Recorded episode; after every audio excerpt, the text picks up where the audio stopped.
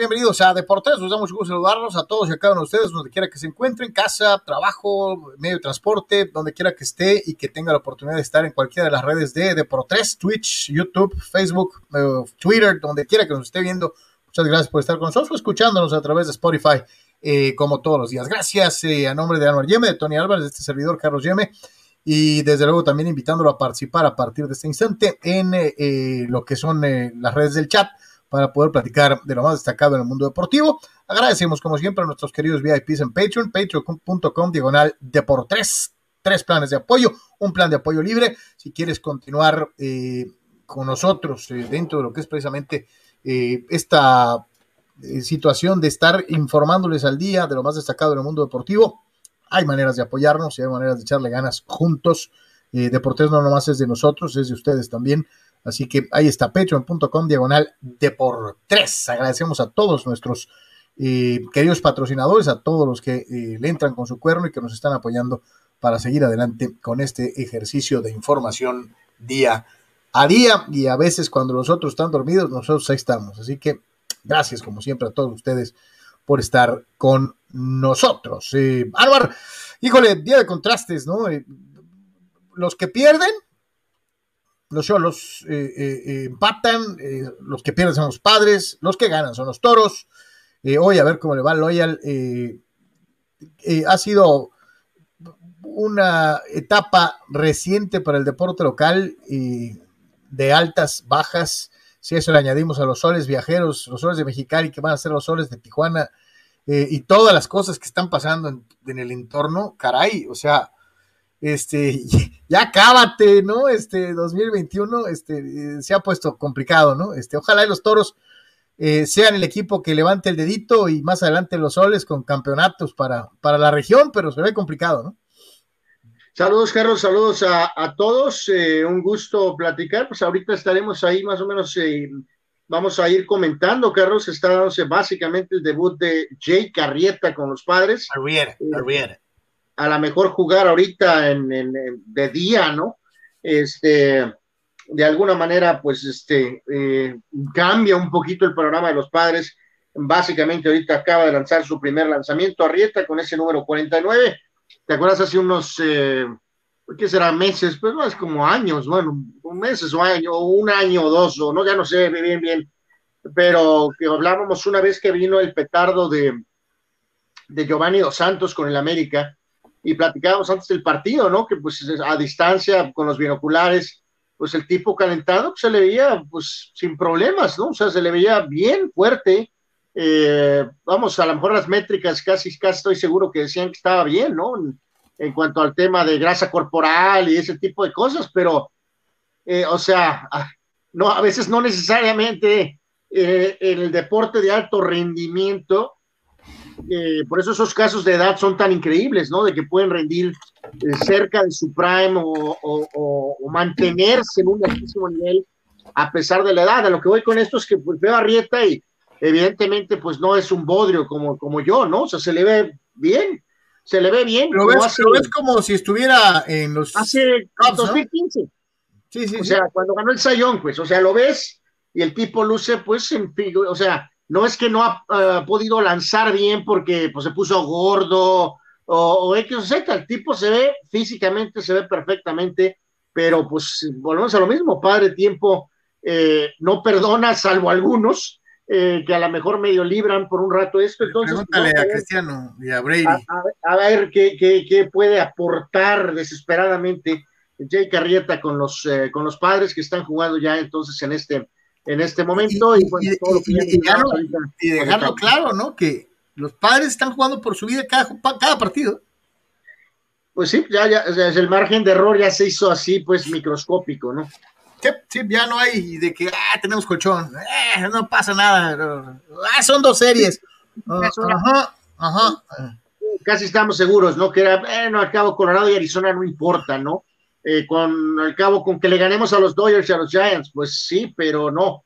Sí, no contabas con, lo demás, ¿no? Y, es una realidad, eh, como también es una realidad lo que ayer le platicamos justo al instante, terminando el partido entre Cholos y Puebla, eh, la famosa opción del vaso medio lleno y el vaso medio vacío. Esa frase se hizo muy popular en nuestro país con un comercial de un conocido periódico eh, de circulación nacional, este, que decían, ¿y usted cómo ve el vaso? ¿Medio lleno o medio vacío? Y, pues sí, es cuestión de enfoques, ¿no? Este, un vaso a la mitad, para algunos está medio lleno, para otros está medio vacío. Entonces yo decía, bueno, lo veo medio lleno, segundo partido solo sin perder. Y dices, órale, pues no suena mal, después de que habías empezado, pues, valiendo cacahuate. Pero, pues después viene el golpazo de realidad cuando pues, te das cuenta de la cantidad de puntos que has cosechado en los juegos que ya has disputado. Y dices, ups, viene América y viene un calendario bien complicado. Entonces, este, ayer le dimos vuelta eh, en el, en el postgame. Si tiene chance, véalo, por favor. Está ahí en el canal de YouTube, está también en el canal de, Facebook. Y ahí está el postgame eh, y así va a ser toda la temporada, ¿no? Va a ser el, el, antes de los juegos y el después. Y el después se hace en vivo terminando el partido. Y nunca se me va a olvidar las transmisiones de fútbol que veíamos, eh, que escuchábamos en Canal 58 de Niños en Guadalajara y, encabezadas por don Octavio Hernández Romero, en paz descanse, y, con un equipazo de comentaristas que hacían el análisis al término. Y es algo pues, que tratamos de hacer de la mejor manera posible para todos y cada uno de ustedes. Aquello que nosotros de niños nos acostumbramos, con un gran equipo de comentaristas y gente haciendo pues, el análisis. No, no, el partido no, no termina y cuando pita el árbitro, ¿no? Ahí empiezan otro montón de vertientes, ¿no? Contra quién vas, cómo quedaste en la tabla, cómo vas en el porcentaje, quién jugó bien, quién jugó mal, cómo rindieron los refuerzos, están rindiendo, no están rindiendo, qué hace el técnico. Hay un montón de enfoques al término de un partido de fútbol. Por eso la recomendación para que, eh, por favor, por favor, este, nos acompañe cuando, cuando tengamos el pregame y el postgame en los juegos de Cholos en la primera división del fútbol mexicano. Vamos a escuchar lo que dice Tony precisamente al respecto y ahorita regresamos para redondear los comentarios antes de escuchar a Siboldi al Arcamón.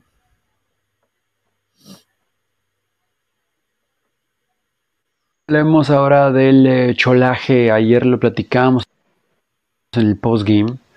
Es un sabor agridulce, ¿no? y es que aquí podemos defender y atacar. Eh, y no estoy hablando precisamente del, juego, ¿no? Eh, en el terreno de juego. Podemos defender a Siboldi, podemos atacarlo, podemos defender a los jugadores y también podemos atacarlos. Está muy sencillo esto. Le reclamamos a Siboldi que haya ciertas variantes, sobre todo en el tema ofensivo, ¿no? Con los jugadores que existen, que tal vez podría cambiar un poquito ahí el esquema en eso en eh, combinar a otros jugadores que todavía no, no presenta en el terreno de juego juntos de inicio. Pero luego también decimos, pues todos están en un nivel terrible, ¿no? Entonces, ¿qué le puedes decir ahí a Siboldi? Con los jugadores podemos decir, bueno, es que Manotas no responde, Fidel no ha respondido como se esperaba. Pero también podemos decir ahí que, que no tienen ayuda, ¿no? O sea, no es como que hay mucha generación de fútbol o, producción de jugadas ofensivas de peligro, etc. Tocamos el tema brevemente ayer sobre cómo es que este equipo pudiera hacer más, ¿no? Cuando va ganando en este partido. El gol se lo encuentran muy rápido, muy temprano y me parece que por más curioso que se escuche, pues terminó por afectarles, ¿no?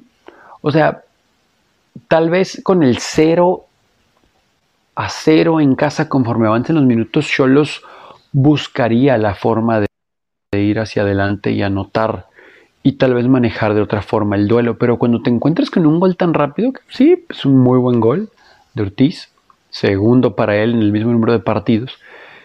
Como que el instinto ante un equipo limitado y tú también ser un equipo limitado, pues es aguantar, ¿no? Es, ok, no tengo mucho con qué atacar y me tengo que cuidar de atrás, voy a proteger este resultado. El problema es que, y lo decíamos, tal vez la última línea de Cholos no es mala, ¿no? No es tan mala, no estamos diciendo que es, eh, no sé, Italia, ¿no? En sus mejores tiempos. Pero tal vez necesita más ayuda de adelante. Entonces cualquier errorcito como el que se vio en el gol del Puebla se maximiza y, se, termina por tirar a la basura lo poco bueno que se había hecho. ¿no?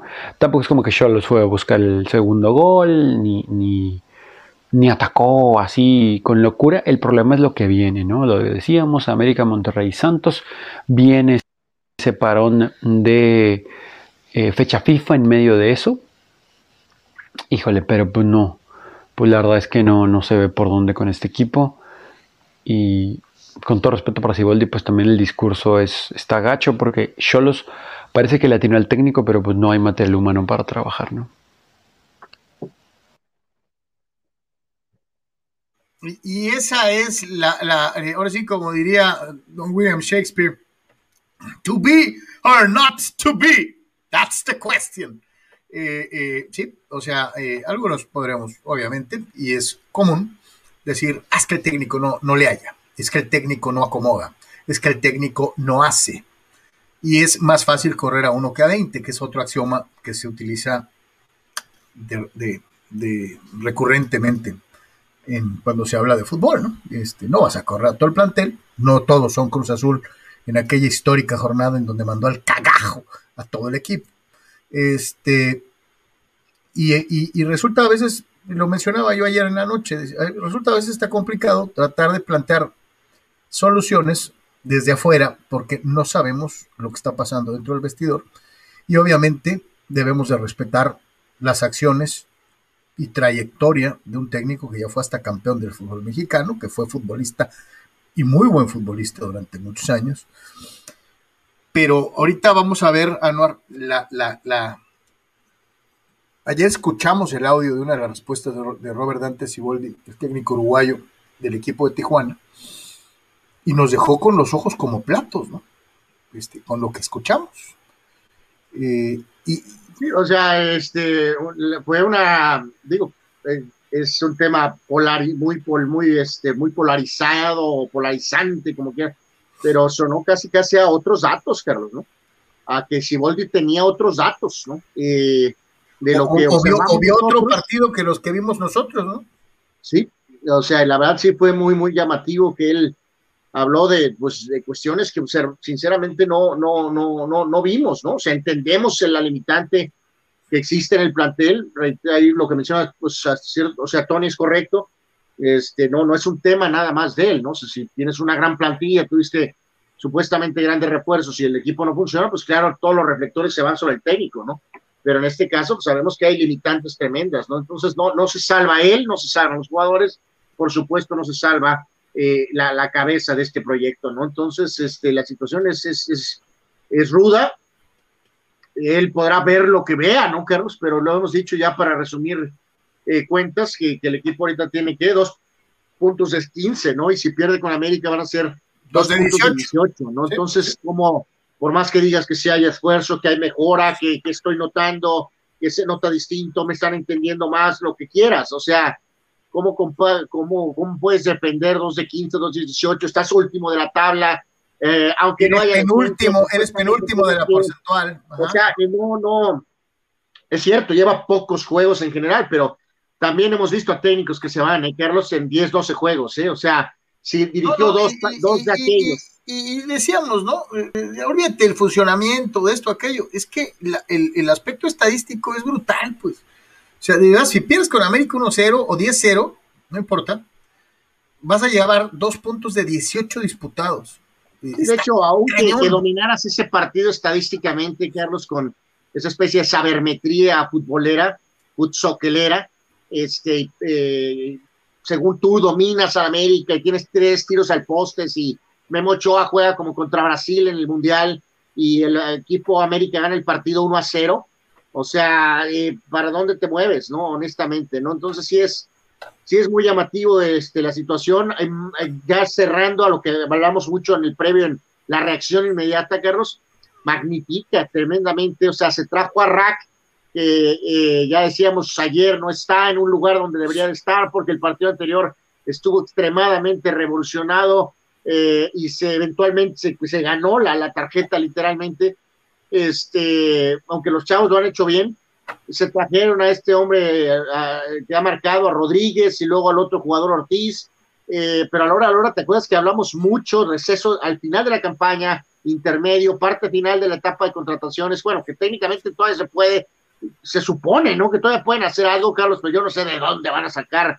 Eh, no, también, o sea, ponle el de dónde, pues ok, como sea, pero Sí, o sea, pero si, si va a venir Juan Pérez, si va, si va a venir Juan Pérez. Sí, lo que te iba a decir, ¿vas a traer a Felipe Flores? O sea. Eh, pues yo creo que mejor así nos quedamos, ¿no? Entonces, a lo que voy con eso es que si se acuerda, se hizo mucho énfasis. Hay que traer otro delantero. Seguían en el roster Sansores y Manotas. O sea, un delantero de área, pues el 9.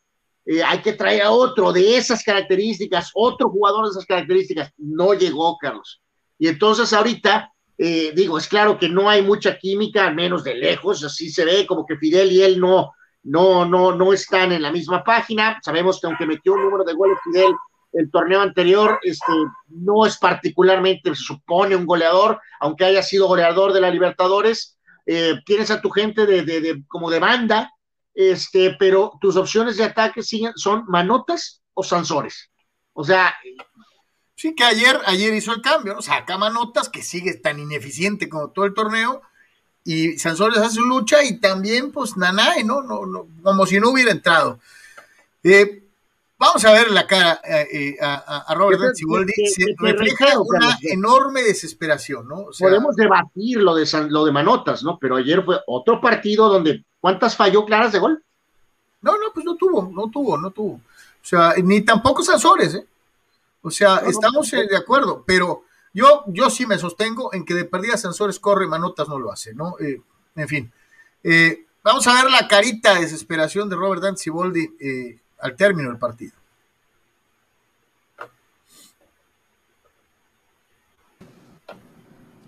Meterla, ser más contundente. Hoy es, es difícil poder, poderles decirle algo a los muchachos, porque realmente creo que desde que empezó el partido hasta el final fue el equipo propositivo el que intentó ganar el partido. Sin duda tuvimos eh, desaciertos al momento de, terminar la jugada, de, concluirla, y un error solo, un error en la toma de decisión, cuando teníamos nosotros en un rechace la posibilidad de sacarla, la perdemos en, en una zona que, la zona de definición del rival, la zona segura de nuestra, y aprovechan un centro y nos ganan por arriba, por alto, porque el muchacho que remató es, tiene muy buena estatura y nos ganó por arriba. Esa fue la única jugada que tuvimos en la toma de decisión, que intentamos salir jugando y era que había que pegarle largo, despejarla, pero bueno, eh, si se quiere, siempre se quiere jugar, siempre se intenta salir jugando, pero hay veces que, no se puede. Pero después nos faltó eso, meterla.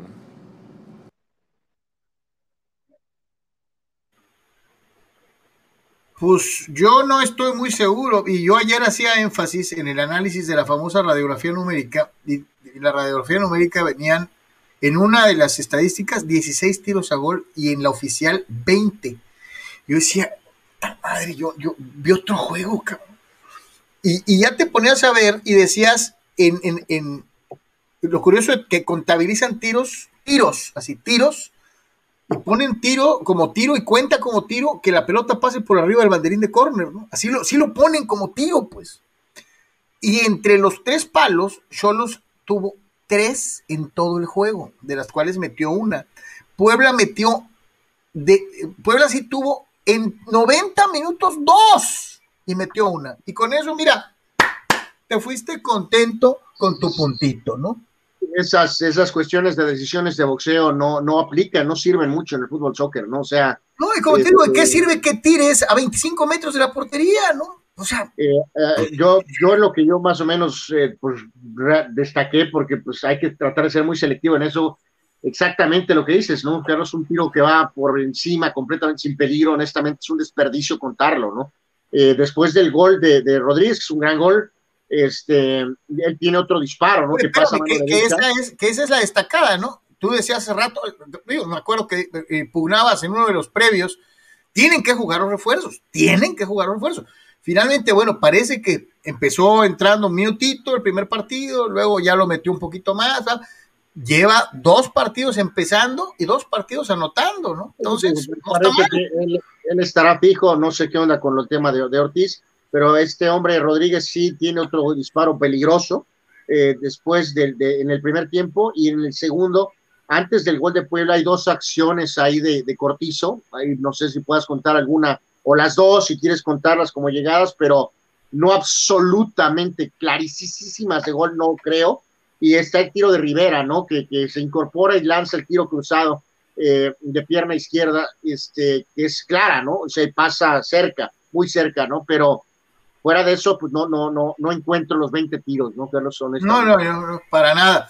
Eh, otro que desde mi punto de vista también como que se fue y se la prolongó, yo lo, el otro día les comentaba que yo mis respetos porque creo que el tipo lo ha hecho excelentemente bien, es Nicolás Darcamón, el director técnico de Frankenstein. Eh, él es Víctor von Frankenstein, es el, que comanda al monstruo, este hecho de pedacera, eh, que es en lo que han convertido al Puebla eh, desde hace muchos años.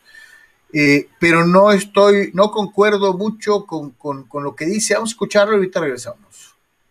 Ya te encontrás en desventaja con todo el esfuerzo que implica venir a jugar un partido en tres semanas hasta Tijuana.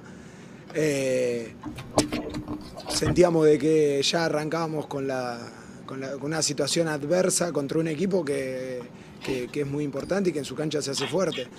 Y, no, no claudicamos, fuimos, fuimos con ideas, fuimos con esfuerzo, fuimos con convicción, fuimos con, con un sentimiento muy colectivo para, para para no perder el temple e ir en búsqueda del empate. Y bueno, siento que llegó a partir de, buen funcionamiento, de buenos ingresos, eso también nos deja, nos deja contento por, los muchachos que le tocó entrar, que, nos, siguen dando, nos siguen dando soluciones, sigue habiendo una competencia interna muy buena y eso siempre es positivo y como le decía recién el vestuario, eh, eh, eh, hay momentos de la temporada donde hay que saber sobrellevar esos, esas situaciones donde cada vez que el, rival logra el primer avance te, te, anota, que a veces pasa, porque realmente es, es, es parte de, uno de los aspectos más, más lindos del deporte, como lo es el fútbol, el hecho de que esa imprevisibilidad, esas, esas situaciones que son eh, un poco por, obviamente por fallo nuestro, pero también por,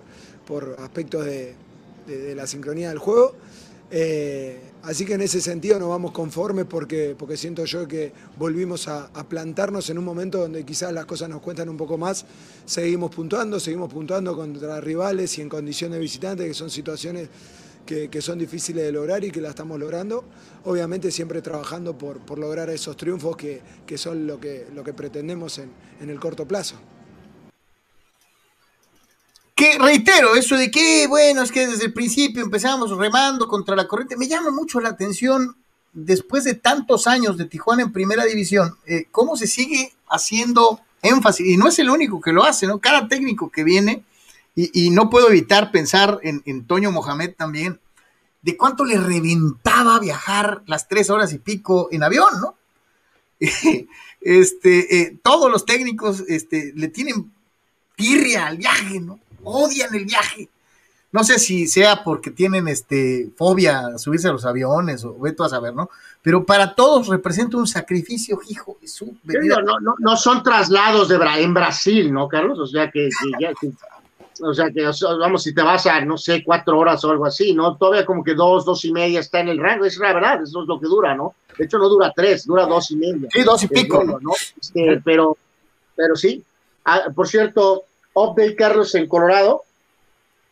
Eh, bueno, Arrieta, Arrieta bimboneó a el Trevor Story, también se llevó al Empire y después ya recibió, recibió tres carreras. Este, pero bueno, ya los padres reaccionaron ahorita. ya no mostró su, su carácter al bimbolear a alguien. Bueno, no, o sea, eso fue antes, pero eh, el, punto es que eh, oh este, o sea, ya, ya va 3 a 2, pues, o sea, entonces como que ya empezamos de nuevo, o sea, este, pero sí, o sea, Jay Carrieta, sálvanos, primera inning, tres carreras. O sea, híjole. Ok, welcome to the jungle. Bienvenido a San Diego Padres. Bueno, pues ahí está, ¿no? empate, cagajo. Eh, dentro de lo que fue lo mismo, ya saben, 2-2 de Toluca contra eh, eh, el Kraken, contra los amigos de Mazatlán.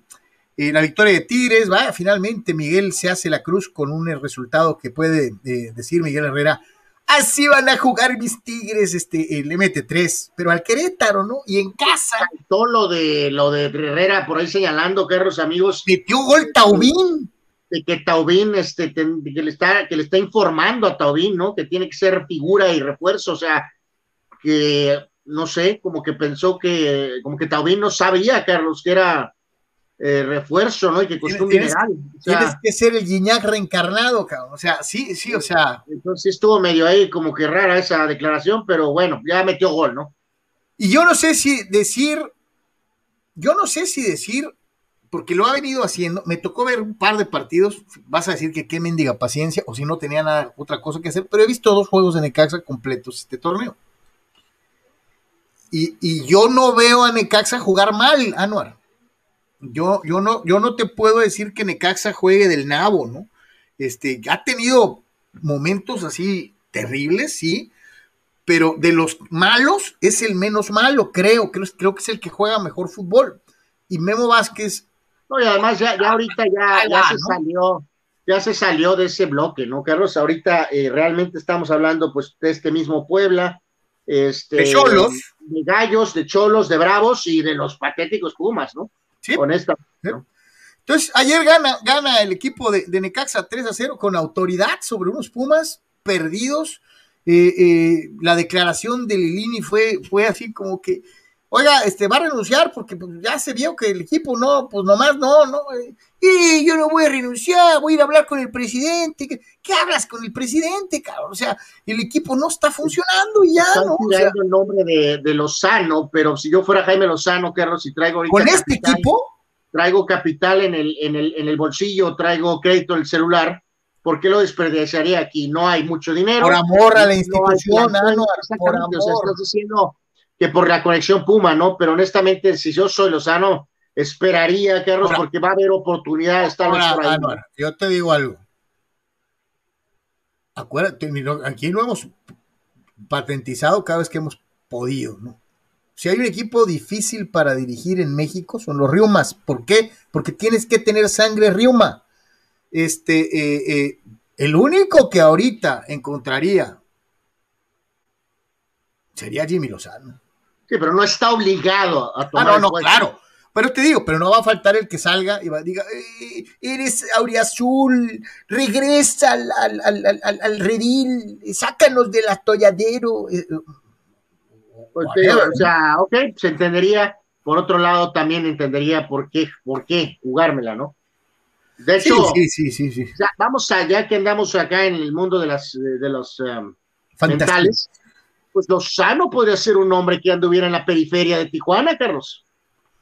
Sí, sí, si tu América, tú dices, tú dices que no importan los goles. Yo te digo, si América le mete cuatro a Solos, eh, hasta ahí llegó Siboldi. ¿eh? Este, no, no, lo que te dije es que no entiendo ya con la situación de ahorita ¿Qué más da, Carlos, perder 4 a 0 que 1 a 0? O sea. Pues porque a lo mejor que el 1 a 0 se da lo que dijiste hace rato. No, es que yo le tiré tres veces al poste, no, hombre, le quité el balón al América, al Azteca, perdí por un gol. Ahí más o menos te salvas. Pero si el equipo de enfrente te embarra como si fueras mantequilla en pan bimbo, entonces ya no hay, ya no hay defensa, ¿no? Y, Dos puntos de 18 es lo mismo, ¿eh? Con pan bimbo, sin pan bimbo. ¿eh? Y te van a dar aire. No, no, no. El, el osito tiene que ver aquí. Además, la anuncia Choa. Pero bueno, Dice el. No sé si anuncia todavía Ochoa eso, ¿eh? pero la pues, gente cree que, tuvo un acuerdo eterno, ¿no? Eterno, así es. Dice Marcelino Baños, de Caxa 3, Pumas 0. Saludos al Tony. Fulano. Este, dice. Yo, creo que eh, los saludos a Tony ya ni le, ya mejor lo de Pumas ya, ya ni, ni para dónde moverle, ¿no? Yo creo que mejor eh, eh, vayan por el ángulo de los padres, mejor. Sí, porque creo que eh, además eh, eh, es más terrible tener todo y no hacerla que como los pobres riomas que no tienen nada y a cada rato les entra la cantaleta de eres grande, tienes que ser grande porque eres grande. y, volteas a la, banca y volteas al plantel y dices, neta, soy grande. Deben de tener jugadores, Carlos, en, por ley, ¿no? en las sub, en las subs de abajo, ¿no? Ponlos a jugar. La, famosa cantera Puma, ¿no? Ponlos a jugar en lugar de brasileños que sacaste de una esquina. O sea, esa es la realidad. Es que la leyenda de que eh, un equipo de básquetbol profesional de Tijuana este, salía corriendo los fines de semana porque tenía juego el día siguiente y llegaba a los playgrounds en, en San Diego y decía, mira, ese, ese y ese, tráetelos para que jueguen mañana. bueno, no voy a decir nombres. Rule Sayer dice, eh, ya damos por terminada la temporada de los padres, dice, con eh, pena, yo creo que ya no salimos de este tobogán. ¿Qué opinan? Dice Rule Sayer. Está, está luce, no, luce, luce mal, pero no, todavía no. La esperanza muere al último, dirían en mi rancho. Eh, el buen Ismael Torralba, orgulloso campeón con Cruz Azul, dice, oigan, el campeón del fútbol mexicano, pita, pita, maquinita. Torralba. Saludos al buen Torralba. Bueno, una buena... Eh, Jay Carrieta retiró en fila, Carlos, el segundo inning. Ok, ok. Sigue perdiendo 3-2. 3-2. Ok, ok. Fidel Ortiz, Riuma, Riuma de Coraza. Dice, hoy en Pumas, si existiera un poquito de dignidad, debería irse Lilini. Los jugadores y los directivos del patronato que no aceptan su realidad, que su modelo de directiva está ciclado, Lilini está perdido y debe salir. Pero, ¿y Chucho Ramírez? El tipo desarmó al equipo y a eso eh, súmale que eh, dice oferta a los jugadores del plantel en paguitos y ha traído lo peor que ha encontrado. Dice, esto pasa más por los beneficios que recibe el patronato y van a exprimir hasta que no quede nada.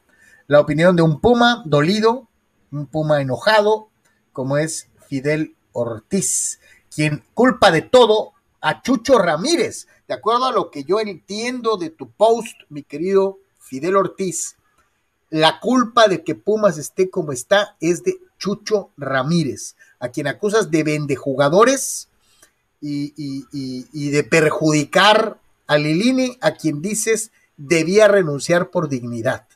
¿Ok? ¿Ok? Bueno, pues ya sabemos que eso es política de arriba, ¿no? ¿Qué tanto puedes juzgar a Chucho Ramírez? Vuelvo a lo mismo, ¿no? Cuando le dices tienes que traer jugadores con un presupuesto pues de dos pesos y tienes que ir a una esquina a buscar jugadores, eh, pues digo, ¿cómo te pueden facturar por semejante cosa, no? O sea, ¿sabes cómo me imagino la, situación en Pumas, Anuar? El plantel del año pasado valía 10 pesos.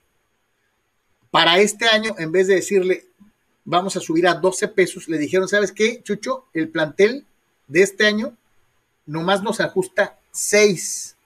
Entonces, y de esos 6 tienes que conseguir 3 porque nomás tenemos la mitad. Vende a los que puedas para que completes los seis y de ahí sacas el plantel. Y yo creo que eso llevó, sí, a la venta de algunos jugadores importantes para poder completar el paupérrimo presupuesto que le dijeron que tenía. Entonces, yo, yo también pienso, mi querido Fidel, como Anuar, si la directiva te dice, este, pues tenías 10, pero ahora nomás tienes 6, a ver cómo le haces pues no te queda más que deshacerte de algunos jugadores a veces, ¿no?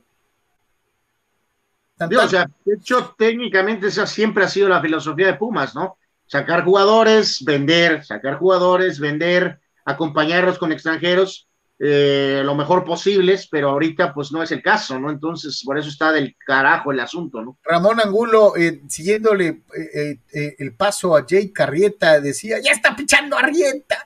Y luego acá, este Arrieta ya está pichando. Y a final de cuentas remata. Ah, no, espérame, acá está. Y se salvó Arrieta, lo pelaron en home. Y, bien emocionado. Y, al final de cuentas, mi querido Ramón enseña el peine. ¡Puro Dodgers! ¡Oh, qué la chica! o sea, puro Arrieta, Arrieta, Arrieta y arriba los Dodgers, ¿no? O sea, chale. Eh, dice Daniela López, de quien todos sabemos es Chava Zárate, dice, ¿cómo ven la contratación de Jake, el ratero Arrieta en los padres? Ah, ¿Le sabes, ¿Le sabes algo? ¿Le sabes algo? ¿Qué? O sea, este... ese comentario, ¿no? No, no, no sé por qué viene el ataque, ¿no? Sí, no, no, digo, se oye muy feo eso. Eh, hoy hay actividad también en el eh, Chútale, en eh, la región. también hoy en la tarde juega el San Diego Loyal. Tony. Muchachos, hablemos un poco sobre el Loyal. Ayer platicábamos algo de este tema y escuchábamos también al jugador Corey Herzog, el delantero, el centro delantero del Loyal, en un esquema en el que Landon Donovan juega así con, cuatro defensas, pero que también le ha gustado bastante el probar en ocasiones con tres atrás, sobre todo cuando está perdiendo los partidos, que viene la urgencia, que ahorita vamos a ese tema, eh, tener tres atrás y, con los laterales mucho subir y bajar, ¿no? Inclusive ha cambiado de posición algunos elementos. El caso, por ejemplo, de Oliver Larraz, que en su debut con el Loyal hace wow, pues sí, ya 10 eh, días, qué rápido se fue el tiempo, este jovencito que llegó del MLS, eh, lo tuvo que poner como una especie de stopper, ¿no? Eh, porque ya no quedaba nadie de escudo entre stopper y libero. Y el juego anterior lo hizo muy bien de titular, pero como, lateral derecho, ¿no? Entonces, hubo ahí detallitos, ¿no? Que ver de lo de Donovan. Algunas personas han criticado un poco a Landon Donovan por estos movimientos. También hay que entender que como, se ve en ocasiones a escala, en, no sé, Liga Mexicana de Béisbol, Liga Norte, cosas así, cuando se presenta la oportunidad de vender a un jugador o que tienes prestado a alguien y que ya lo tienes que regresar a su equipo de origen, pues tienes que tapar el hoyo con parches, ¿no? Ya sea trayendo a alguien más de, por ejemplo, el MLS, de algún otro equipo dentro de la misma USL, o en ocasiones pues algo de tu academia, ¿no? Por no llamarlo cantera. Pero lo que es una realidad es que ha fallado el equipo de Loyal cuando ha tenido oportunidades claras de gol y le han costado en los juegos. Es lo que menciona Landon Donovan. Ahorita lo vamos a escuchar. Un poquito sobre el. Eh, y también lo llegó a decir Corey Herzog en la plática que tuvimos con él tras la derrota ante Tacoma el fin de semana. Que se juega bien, se tiene la pelota. Landon es de esos técnicos, evidentemente, que les gusta más evaluar por la actuación del equipo que el marcador. El problema es que cuando el marcador es adverso, pues nadie está contento, ¿no? Entonces ahí es donde brinca esa situación. El Loyal, que ya sabemos la historia, empezó muy mal, con muchos partidos de visitante, luego una seguidilla de varios en casa, se recuperó y luego vino esa inconsistencia que arrancó ante el líder, y que continuó ante Tacoma. Y la única victoria en los últimos cinco partidos ha sido en contra del equipo del Galaxy 2, ¿no? Entonces, estos dos que vienen son claves. En contra de Las Vegas, que está abajito de ellos. Y después viene el partido en contra del segundo lugar, que es el Orange County Soccer Club. Que a pesar del mal momento de Loyal, insistimos de solo un triunfo en los últimos cinco encuentros el Loyal, señoras y señores. Todavía tiene el destino en sus manos como para poder estar el domingo en segundo lugar dentro del oeste de la USL. Juegan esta noche entonces 7:30 en contra de Las Vegas en casa.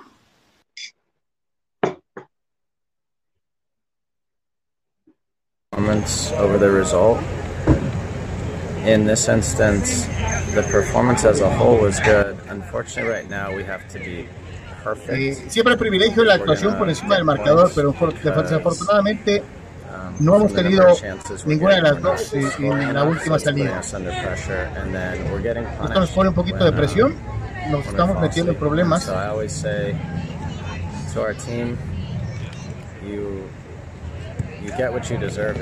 Siempre he dicho que como equipo obtienes lo que te mereces.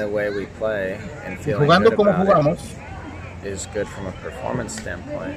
se lo puedes ver desde el punto de vista de que jugamos bien. And so if we want to keep pero el resultado es malo. Muy probablemente queremos fue, podemos quedar fuera por eso. ¿no? Tienes que ganar puntos.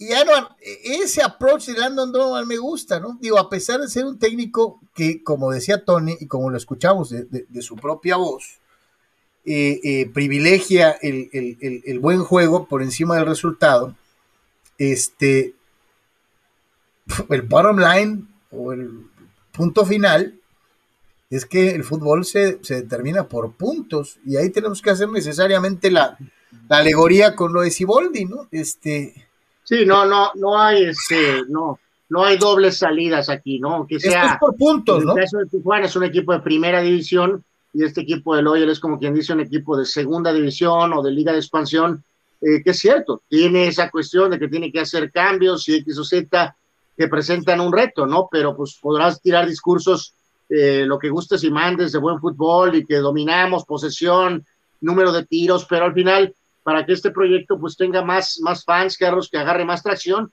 necesitas sacar resultados, como sea, ¿no? Entonces no, no hay, no hay doble discurso en lo que hemos presentado eh, ya sea en un nivel en México y lo que es otro nivel en este pero, caso. Pero, pero sí, te, sí te, das, ¿eh? te, das, cuenta que Donovan de perdida lo admite, ¿no? O sea, e, es, es franco, no, no, no, no caiga en, no cae en eso de es que jugamos muy bien, merecíamos más, el árbitro, eh, eh, no, de perdida, pues tiene toda la razón del mundo, puedo jugar muy bien, pero si pierdo, este juego es con, los puntitos, ¿no? Y la tabla. Eh, eh, ojalá le cayera el 20 a otros técnicos eh, en ese sentido, de que no todo es disculparse, disculparse, disculparse. hay que hablar en plata pura y así de sencillo. Vamos con Capestre Concordia. Materializa tus sueños, tu propia casa de campo. Adquiere tu propio rancho en Tecate en pagos congelados con cómodas mensualidades. Tenemos desde 6 mil metros cuadrados y hasta 6 dólares por metro cuadrado en cómodos pagos a partir de 193 dólares por mes. En Campestre Concordia contamos con área recreativa, juegos infantiles, tapoteadero y casa club con mesas de billar, futbolito y ping pong. Tenemos zona de acampar con asadores. Hoy es un gran momento para adquirir tu propio rancho con toda la seguridad y confianza. Si mencionas que escuchaste este anuncio en Deportes, se te dará un bono de descuento de mil dólares. Estamos ubicados en Tecate, entrando por el poblado de Longo, kilómetro 98, carretera libre Tijuana-Mexicali. Acceso controlado. Ven a caminar, a andar en bicicleta, a trotar en un ambiente sano, a campo traviesa, en la montaña, sin ruidos de carros, de ambulancias y sin peligros. Enséñale a tus hijos a sembrar, a cosechar sus propias frutas, a apreciar a los animales a montar a caballo, a volar un papalote, a disfrutar y valorar la naturaleza. Para mayores informes, llama al 664-388-2813 con Homero Seamanduras, hermano de nuestro amigo y colaborador Sócrates Seamanduras. Campestre, Concordia. Lo platicamos ayer, ¿no? Yo se los comenté ayer Em, tal vez mi expectativa fue la equivocada de la serie anterior y ahora me hace pensar que en esta también me voy a equivocar, ¿no? O sea, toros acereros, yo creo que todos tendríamos en la mente una serie apretada, una serie muy, muy, muy peleada, una serie en la que se vería tal vez mucho carreraje, sí, pero con marcadores cerrados y a lo mejor no, no, a lo mejor resulta que ese no es el caso. Se llevó a cabo el primer juego de la serie semifinal de la zona norte entre los toros, segundo lugar en este año, y unos aceleros que no se metieron bien a playoff, pero que no dejan de ser los campeones, ¿no? Em, Addison Russell, lo recordarán ustedes, comenzó ahí mandando un mensaje por parte de Monclova con un cuadrangular el ex eh, Big Leaguer con los Chicago Cubs, lo recordamos al final. De hecho, que no fue jugador de juego de estrellas eh, aquí en San Diego, en el Petco Park, pero bueno, eh, bueno, ya hablaremos de ese tema. Y después los toros se encendieron, ¿no? O sea, Gabriel Gutiérrez sigue on fire, on fire de verdad. otro cuadrangular para él y de ahí para el Real, como, como se dice. Los toros dominaron, ganando 10 a 5 palomota para John Van Meter, que tuvo una labor extraordinaria, ¿no? Después de seis entradas. Y, bueno, híjole, para lo que esperamos, el resto de la serie, honestamente, me sigo manteniendo con que va a ser cerrada y va a estar apretada y demás. Pero no me extrañaría si continúan por este camino, ¿no? El resto de los duelos con los toros dominando, con los toros ganando hasta cierto punto con autoridad y sin problemas, porque pues no vemos otra cosa, ¿no? Con todo y que no estoy tan satisfecho. Ya veremos qué sucede en la final de la zona norte, porque yo creo que esa va a ser mariachis en contra de toros. Pero bueno, por ahora pues sí tendríamos, ¿no? Que, pues que que tener en cuenta eso, ¿no? Que por ahora, con todos los problemas de toros, pues siguen estando allá arriba, ¿no? Para el duelo de hoy, Horacio Ramírez, que pues es un brazo confiable, sin duda alguna, el veterano, eh, por el equipo de los toros y Francisco Ríos será el encargado de arrancar en el cerrito por los aceleros de Monclova que están yo creo que obligados a ganar, más allá de que los siguientes tres serían allá en eh, su casa, pero yo creo que, irse 2-0 abajo allá, o Toros puede ganarle a Monclova, ¿no? En cualquier parte. Así que yo sí siento que sienten ellos, valga la redundancia, obligación de ganar en Tijuana para irse 1-1 empatados, no a su casa. Los Toros de Tijuana, un equipo triunfador. Anuar. Ya, ya vamos a darle, van los padres y Colorado jugando ahorita en este momento el reporte al momento, Carlos, 3 a 3, eh, pero le pegaron a, le pegaron un pelotazo a Tatís, creo que la mano derecha, ¿no? Así que bueno, por ahí un segundo de. O sea, me estás diciendo que Arrieta bimbolea y luego misteriosamente alguien le pega un pelotazo a Tatís? pues bueno, pues eh, no creo que haya sido adrede, pero bueno, eh, todo puede pasar, ¿no? Pero bueno, van 3 a 3 eh, los padres jugando en este momento. Yo platicaba con Armando Carlos en Mr. Baseball, con Armando Esquivel en el programa de Béisbol Sin Fronteras hace rato, la verdad me quedé entre mis pronósticos, ya sea Contreras o, o, que de veras estaba pensando alguna otra cuestión, me fue como en feria ayer, ¿no? Empezando con esta con este juego, la verdad, de Tijuana, ¿no? Este, por el número de picheo que estaba anunciado, eh, pues sí me sorprendió, ¿no? Y Tijuana realmente atacó rápido ese rally de cinco en el primer episodio y Babalú, ¿no? Por ahí el intento de reacción del equipo de Monclova realmente no creas que me, eh, generó, creo que realmente ninguna sensación de peligro. Y ya decía Tony, ¿no? En este caso, Gutiérrez sensacional, Pete O'Brien y este Castro, todos ellos impulsando un par de carreras, así que sólido inicio para todos, se supone que va a ser una serie larga, este, pero ayer sí fue decepcionante la actividad para los, este, para los acereros de Monclova, ¿no? Este, en el otro frente de la zona norte, Mariachis, pues este pundonoroso equipo de rieleros, Carlos tiene buen line-up, pero pues como quien dice, se puso a, darse un tiro este, con los ah, mariachis y gana al final de cuentas mariachis 14 a 7, ¿no? Este, Nico Vázquez, Jesse Castillo, Anthony García, todos se volaron la barda, de hecho lo hicieron espalda con espalda con espalda. En la tercera entrada, eh, Nico Vázquez se fue de 6-3, 5 producidas, Jesse Castillo de 4-4 con dos remolcadas, entonces Mariachis dominante 14 a 7, ¿no? En la zona norte. Y en la zona sur, los Diablos también tranquilos, 9 a 3 sobre un decepcionante equipo del Águila, Singleton de 5-2 con Ron, y eh, los Diablos con, eh, desde el principio también, ¿no? Eh, con un rally de cuatro carreras en el cuarto episodio, prácticamente sentenciaron. Sí estuvo muy parejo el de Tabasco y Leones de Yucatán. Gana Olmecas, que sigue sorprendiendo, 7 a 6. Eh, Rodolfo Amador como emergente en el cierre de la décima, eh, conectó un sencillo que permitió que anotara Ronnie Mustelier la carrera del triunfo. Salas se llevó ahí la victoria a final de cuentas, aunque voló el rescate, porque había recibido bombazo del italiano, ¿no? De Alex Lee, el ex toro, pero al final de cuentas Tabasco gana eh, entonces toma ventaja 1 a 0, ¿no? Entonces, eh, a ver, espero más de, Monclova. Pobres eh, rieleros van a tratar, pero no creo que pueda haber mucha diferencia con Mariachis. Sí espero algo más de Veracruz y también, obviamente, de Leones. hoy John Negrín lanza por Yucatán, así que es prácticamente una de sus mejores cartas en lo que es el panorama general de los playoffs de Liga Mexicana y bien, bien dijo ayer este eh, Armando, ¿no? Que esa Yucatán Tabasco iba a estar, pero de las greñas, o sea que iba a estar muy, muy parejo. Y mira, eh, extra innings y por una diferencia. Jair Cruz dice: Saludos, eh, Carlos Anuar, eh, Tony, ganar los toros, equipo triunfador. exacto, los toros de Tijuana, un equipo triunfador, claro. Y también los Yankees, dice: Ya alcanzaron a los Medias Rojas, ahora Yankees está clasificado y Medias Rojas quedaría fuera.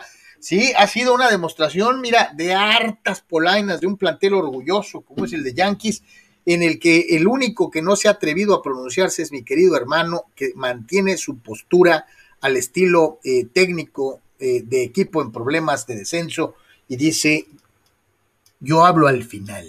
Este, pero bueno, así pasan las cosas.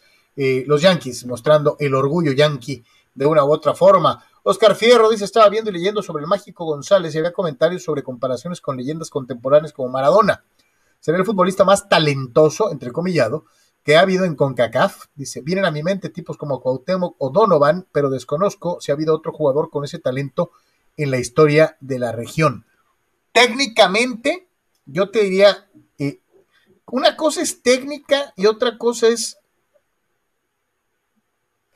juego preciosista. El mágico era muy dado a tunelitos, a sombreritos, o sea, tenía una gran capacidad de improvisación y eso lo hacía ser un jugador muy vistoso y muy llamativo, a tal grado que el mismísimo Diego Armando Maradona, en paz descanse, en algún momento dijo, este tipo tiene el talento del mundo, es, eh, eh, es tan bueno como yo, lo dijo alguna vez.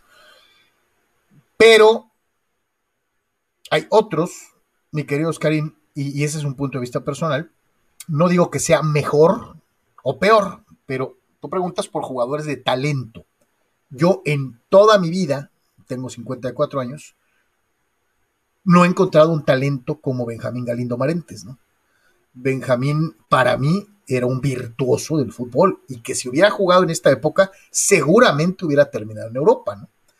Eh, el mágico, reitero, era como un Ronaldinho salvo salvas las distancias, y era muy vistoso, pero jugador técnico, para mí, sin duda, Benjamín Galindo. Y ahí atrasito tal vez Cuauhtémoc Blanco, pero sinceramente creo que Benjamín era mejor que Cuauhtémoc, que era mejor que, que, el mágico. a ver, ahí sí está medio polémico, ¿eh? o sea, de un poquito de diferentes características, incluso otra posición, ¿eh? Sí, sí, Benjamín y Cuauhtémoc, ¿no? Pero eh, sí estoy de acuerdo con lo que dices del mágico, Carlos. A veces creo que eh, su historia se ha ido, eh, ¿cómo podríamos llamarlo? Eh, como romantizando. Se ha mitificado. o sea, era un buen jugador, no me malinterpretes, lo recuerdo, joven, chico, muy pequeño yo, pero claramente me acuerdo de verlo jugar no una vez, múltiples veces con el Cádiz. Y entonces, este, también con la historia esa famosa de los de las parrandas, y, eso, eso contribuye al mito, Anuar. Eh, eh, Exactamente, ¿no? Pero, o sea, sí era un muy buen jugador, pero, pero, pero no, no, no, o sea, no, no, no, se habló de un traspaso al Barca en algún momento, eh, pero, pero en eso queda, o sea, muy buen jugador salvadoreño, pero realmente no, no, sí creo que se ha volado fuera de proporción. Para ese caso, Carlos Talentoso en una escala pues todavía menor, pues podríamos mencionar cómo perciben al famoso Byron Pérez en Guatemala, ¿no?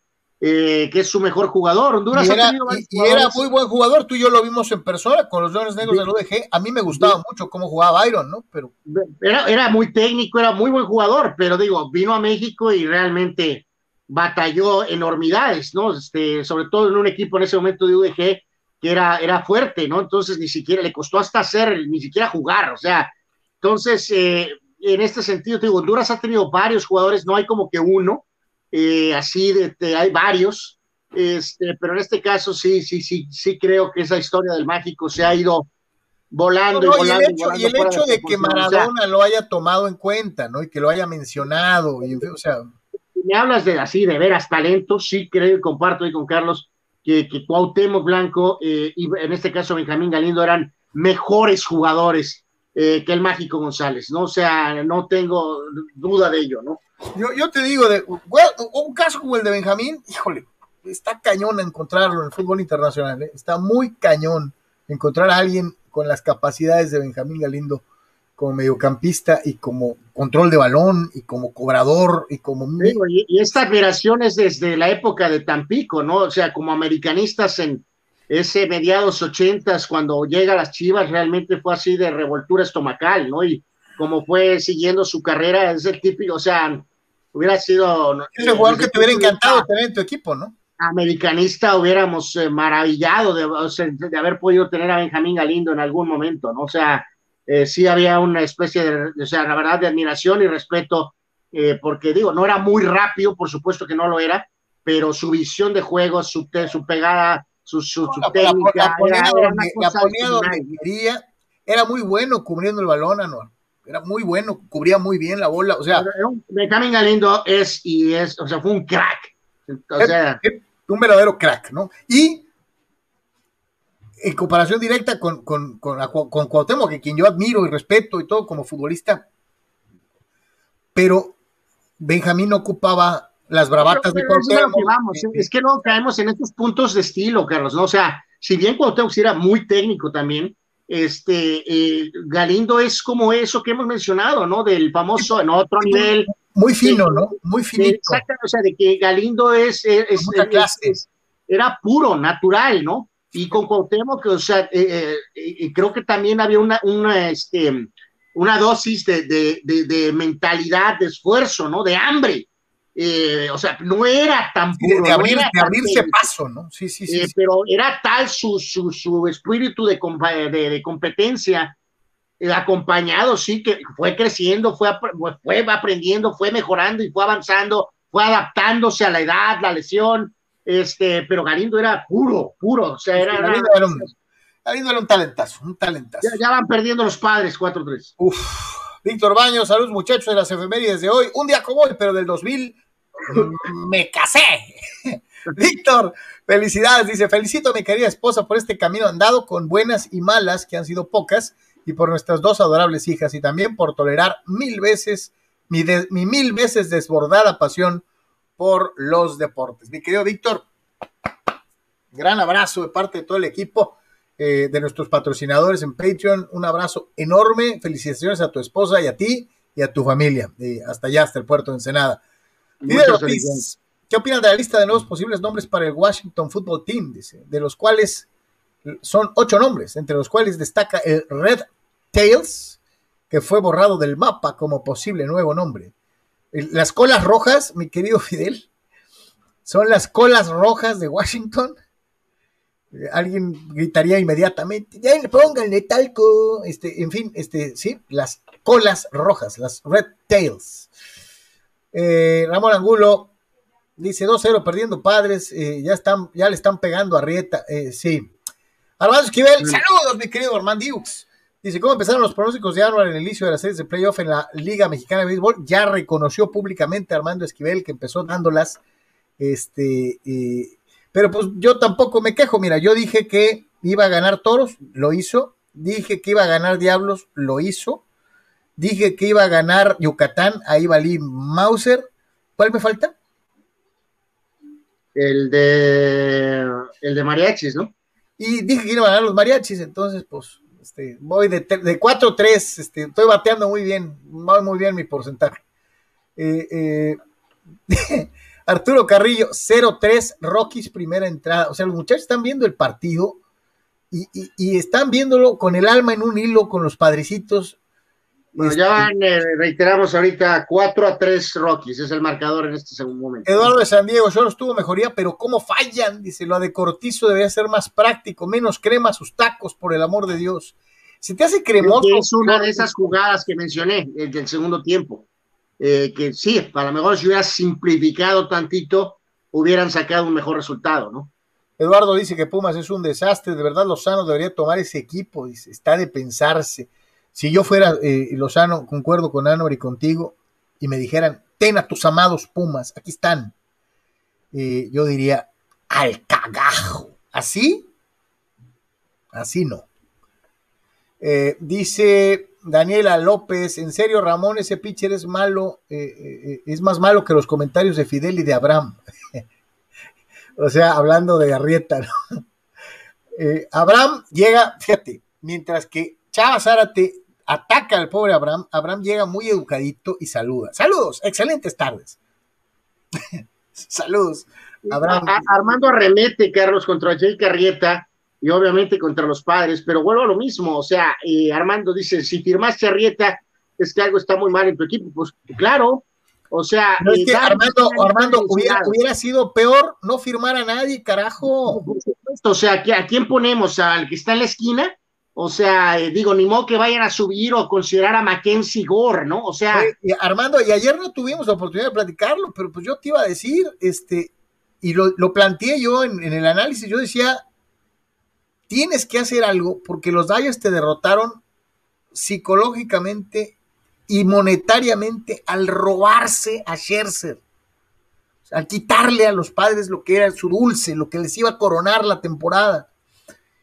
Y el madrazo que se llevaron, porque lo, fueron precisamente los Dodgers los que se llevaron a Scherzer. No se lo quitan con nada. Eh, eh, y aquí era urgente traer un pitcher. Agarraron lo mejor que estaba disponible, porque yo concuerdo con Anuar. ¿Qué querías? ¿Que supieran a McKinsey Gore? Bueno, si mejor le puedes quitar lo de mejor, ¿no? Pues es el que estaba ahí libre, ¿no? O sea. Pues, o el menos peor, le ponemos el menos peor, ¿no? O sea. Sí, o sea, reiteramos, Snell con problemas eh, mentales, eh, ¿Viste lo de, viste lo de, viste lo de, lo de, eh, lo de Cole Hamels? Bueno, pero los Dodgers se pueden dar el lujo de eso, ¿no? Firmaron un jugador que instantáneamente fue a la lista de lesionados y a nadie le importa, si tú me hubieras dicho Jake Arrieta o Cole Hamels y hubieras optado por Cole Hamels, los padres hubieran quedado igual, así, con un palmo de narices, sin el pitcher, con el contrato y en la lista de lesionados. ¿Qué es peor? Oye, reiteramos, tiene que haber ahí todavía, eh, bueno, Armando propone al buen Rafa Díaz, ¿no? O si no, a lo mejor a Walter Silva. Bueno. ayer, ayer decían que le manden a los padres a Fernando Rodney, ¿no? a lo mejor ayudaría, ¿eh? Dice Marco Verdejo, eh, están en la gloria viajando en avión y jugar una vez por semana. ¿Qué sería si les hubiera tocado los tiempos del camionazo y de jugar tres veces por semana como nos tocó a nosotros? Dice Marco Verdejo, haciendo pues un, una comparación con la vida del básquetbol profesional mexicano, ¿no? Este, Marco, alguna vez te voy a preguntar, el día que te tocaba jugar contra los pioneros de Cancún, y que te mandaban en camión. o a lo mejor te mandaban de aquí al DF. Sí, probablemente al DF, pero después pues sí te tenías que aventarte el... Sí, porque te tocaba jugar con Puebla y luego te ibas poquito más para abajo a Veracruz y luego ya, pues ya estabas ahí, le seguías de frente, ¿no? O sea... es casi muy probable que ese famoso eh, tour por, por, por, por, Veracruz, este, cuando había como 40 equipos de básquet, tenías que hacerlo en... ¿En camión? O sea, de México a Veracruz en, en camión, ¿no? Abuelita de Batman, abuelita, soy tu nieto. Dice Eduardo de San Diego, el Pite Altamirano ya hace rato debió haber sido sustituido. Querétaro nunca ha funcionado, nunca ha jugado bien, recibe muchos goles desde hace rato. Pues sí, pero también Querétaro, aquí sería muy bueno preguntar, yo también había pensado eso, mi querido Eduardo, ¿cuál es el presupuesto que maneja Querétaro para técnico? Ahí te la dejo. Tony, eh, tus padres. Gracias Cubs, ¿no? Gracias Chicago Cubs eh, por dos cosas. Uno, ganarle a los Rojos de Cincinnati ayer. Se mantiene a uno y medio de los padres. Yo, yo tengo miedo, ¿no? Yo tengo mucho miedo. Eh, las cosas no pintan bien. Se viene el fin de semana ante los Phillies, que pues, ay Dios santo. La próxima semana ante los Dodgers, que Ave María Purísima. Y después septiembre, ¿no? Que es, que es asqueroso, es asqueroso, es asqueroso. Bueno, bueno, pues también llega Jay Carrieta, muchachos. Eh, ahorita vamos a escuchar a Jay Carrieta que habla de una segunda oportunidad para él en esta temporada. Habla de tener precisamente la dicha de poder pertenecer a una organización que está en puestos de playoff, por más que estemos preocupados y pensando en lo peor, los padres están en puestos de postemporada.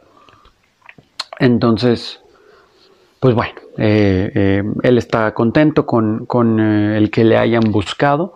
Los Cubs lo dejaron en libertad el 12 de agosto a Jay Carrieta. Y bueno, esperemos que, pueda rendir, que pueda estar bien. No fueron buenos números para él en el 2021 para que los Cubs lo hayan dejado ir. Pues es algo que tenemos que considerar. 5 victorias, 11 derrotas, más de 6 en el ERA definitivamente no es algo idóneo para reforzar a un equipo, ¿no? Pero los padres necesitan picho abridor. Y como están las cosas, contrato de ligas menores, el amigo pues, tiene chamba y se necesita, ¿no? Eh, a, un pitcher. Así que, pues bueno, bienvenido. Eh, oficialmente lo firmaron el lunes los padres. Eh, platicó con los medios ayer, ahorita lo vamos a escuchar y será, bueno, ya, ¿no? Ya, ya a estas alturas ya activado. y, lanzando ¿no? por los padres en la despedida de la terrible serie en contra de Colorado. ¿Se acuerdan de, mis cuentas de que ganar 10, de 13 y no sé qué tanto antes de la serie contra Phillies? Ni siquiera sé cuántos llevan los padres ganados, pero evidentemente no son muchos, ¿no? Eh, se ganó uno en Arizona. Eh, se le ganó dos a Marlins y dos a Arizona aquí. Cuatro y uno cinco. 5 de 2 se van y pues falta el de ahorita, ¿no? Entonces, evidentemente mis cuentas no, pues ni cerca, ¿no? Ni cerca, ni cerca. Sí estoy muy preocupado, Cincinnati ahí está a un ladito, ya, bueno, trasito. Y el calendario nada más se pone espantoso, ¿no? Ah, pues una serie ahí en, en Anaheim también se me, se me pasó y luego sería aquí en contra los Angels de dos juegos cada una que pues por el simple hecho de tener a Otani no, pues no será sencillo. Ay, ay, Ave María Purísima. And honestly, um, Honestamente, you know, I've, I've always, you know, dreamt of playing in the, uh, in the West. Siempre había querido uh, jugar en la división del oeste de la Liga Nacional, um, en esta división. I love Petco. Me gusta mucho uh, Petco. You know, played against a lot of these teams and a lot of these jugué contra muchos de estos equipos a lo largo de muchos años. Y ahora uh, so really puedo conocerlos that. más de cerca. Uh, Estoy muy emocionado. And, and colors. Y uh, hay muy buena unión so, en el clubhouse. you know, it's kind of something uh, I've envisioned for a long time. Y es so, algo que había esperado nice por mucho tiempo. Es una oportunidad. To, um, you know, competing with this group de competir and, al lado de este equipo. I've been through uh, similar situations before. Hemos pasado por situaciones similares antes. Um, you know, being on a struggling team and struggling myself. Estar en un equipo batallando, uh, batallando yo mismo. Uh, y tratar de mantenerte como contendiente. Es tratar de restablecer, de uh, reconstruir y estar a la altura de los equipos de gran calibre. Y hay veces en que te quedas un poco corto. Pero me recuerda un poquito a lo que yo ya pasé donde estaba. Y es difícil a veces encontrar todas las piezas necesarias. Pero cuando uh, finalmente las encuentras es un sentimiento único. Um, con, unas, uh, con los cambios que hicieron, pusieron muy buenas um, eh, piezas y tienen muy buenos um, bateadores. Tenemos lo que se necesita para competir. Pues ahí está el señor Arrieta ayer eh, hablando, mientras que hoy, pues parece ya se le cerró el libro. No, no, no, o sea, va 4 a 4, acaban de empatar, dio home run Myers. Entonces, Carlos, o sea, reitero, vas en la cuarta entrada, si te puede dar 5 o 6 innings ya con eso es maravilloso, más allá, sobre todo si al menos estás empatado abajo por una, arriba por una, o sea, si te da cinco o seis innings, si te da cuatro, cinco, seis innings, este, ya los, los tomas a como andamos ahorita, ¿no? A como anda el equipo ahorita, ¿no? Entonces, cuatro a cuatro ahorita, ¿no? Miguel Ángel Onofre dice saludos a la mesa, ganaron mis Tigres oficial sin jugar bien contra Querétaro, que es un cheque en blanco, dice, les está, le está llegando la hora al piojito pleitito Herrera. Eh, Miguel, si es pasión que se te borre, a menos que Miguel cayera en una babosada como agredir a un periodista o algo, este, Miguel no va a ningún lado, ¿eh? a ningún lado. Este, una vez que se les vaya haciendo costumbre, porque creo que van a tener piojo por un ratito. Dice Carlos Tapia, el entrenador ideal de los Pumas, se lo acaba de llevar el Atlanta United, hablando de Gonzalo Pineda. ¿Podría ser? ser? Sí, sí, podría ser. Dice Víctor Baños, muchachos, sigo creyendo que lo bien que ha hecho Roberts improvisando lineups y sacando pitchers de abajo de las piedras, su talón de Aquiles sigue siendo Jansen. Ayer otra vez la sufridera. Dice hashtag trainen cerrador. yo creo que aquí lo hemos dicho con un millón. Si tienes a Blake Trainen, ¿para qué carajos te complicas la vida? Con, con, un tipo que te hace temblar las patitas cada vez que sube al montículo. Pero ayer Armando se montaba en su macho y decía, ni más, es mi cerrador. Me acordé, oyendo a Armando Esquivel Reynoso, a quien lo saludamos como siempre y nos está viendo, me acuerdo, me acuerdo inefablemente de las palabras de Javier Aguirre diciendo, es pedote, pero es nuestro cuau Eh, ah, pues así Armando ayer decía, es inseguro, pero es nuestro cerrador. Este, el único que le sigue teniendo confianza ciega junto con Dave Roberts a, a este señor Jansen es Armando. Yo creo, te leo a ti, Víctor, leo a muchos de ustedes, Dyer fans, y no hay uno que no se queje de Jansen. Todos se quejan. Baños, eh, eh, todos. le tiene pues eso de la lealtad, de que como mentalmente, cómo quedaría Kelly Jansen si lo mandas a, sacar outs eh, críticos en séptimo inning o en el octavo, y que si, si promueves a training permanentemente, entonces ¿quién diablos va a lanzar en la octava, Carlos? ¿No? O sea, es que, eh, porque no, no, sé, no sé si cree que Jansen pueda resistir mentalmente la emoción eh, de, ir a lanzar en la octava, ¿no? Y o sea, eh, yo creo que pues también va un poco por ahí, ¿no? Pues sí. El resto de la actividad del béisbol de las grandes ligas entre ayer y hoy.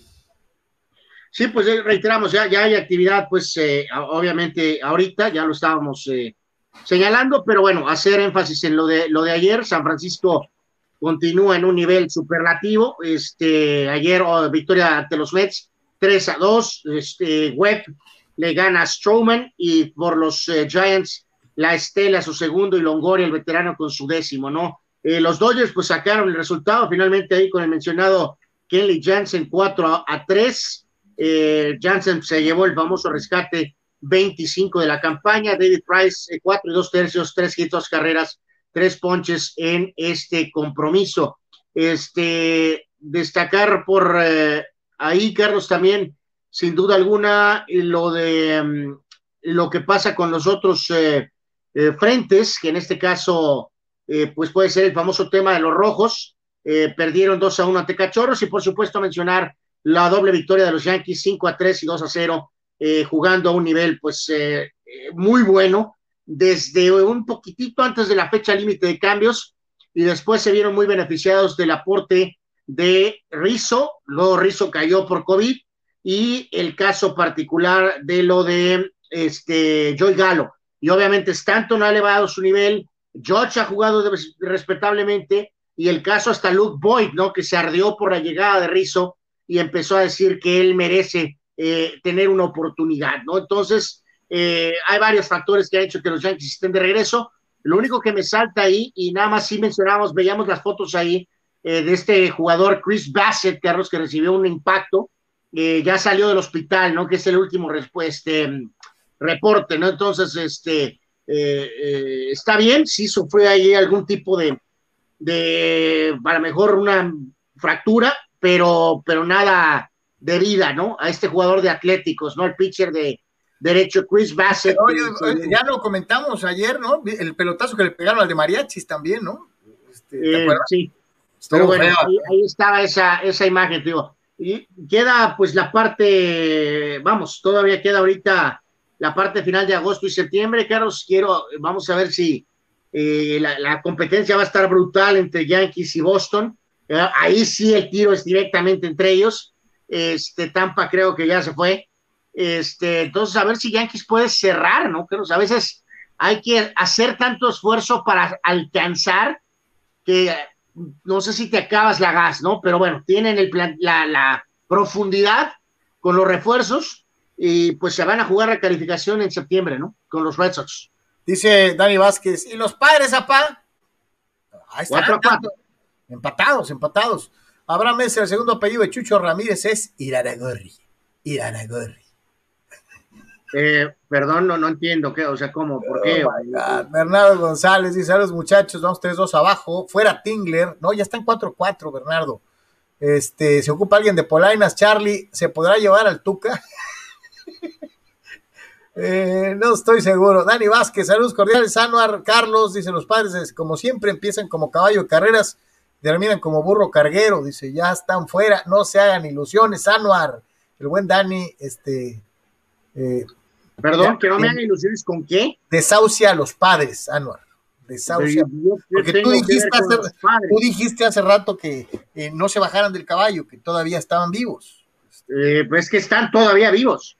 César Sánchez, de acuerdo con lo que hemos visto, esta eliminatoria mundialista que se nos viene, ¿México tendría complicaciones o lo hace relajado? ¿Qué jugadores ya merecen ser convocados y ganarse un lugar? César, hay varios jugadores de la Olímpica que seguramente deben ser contemplados por el Tata Martino. Estoy totalmente cierto que varios de los chavos que vimos jugando en Tokio eh, van a recibir una oportunidad. Eh, el Chicharo ha venido haciendo una campaña exhaustiva para regresar. Eh, Funes Mori declaró hace un par de días que se muere, que su sueño es jugar una Copa del Mundo y que se va a morir en la raya para ser tomado en cuenta para ir al Mundial. O sea, hay mucha gente que, está pensando en ponerle lo que falta, el extra, para tener una eliminatoria sin sobresaltos. Y yo sí te diría, creo que, está, que México tiene en este momento la posibilidad de ganar a casi todos los demás del hexagonal, con excepción de su de su, de su monstruo, ¿no? Que, es de su némesis, que es, que es Estados Unidos, ¿no? Este, pero yo sí creo que tienes para ganarle a Panamá y que tienes para ganarle a Honduras y tienes para ganarle a Costa Rica, que atraviesan momentos difíciles y de vacas flacas, ¿no?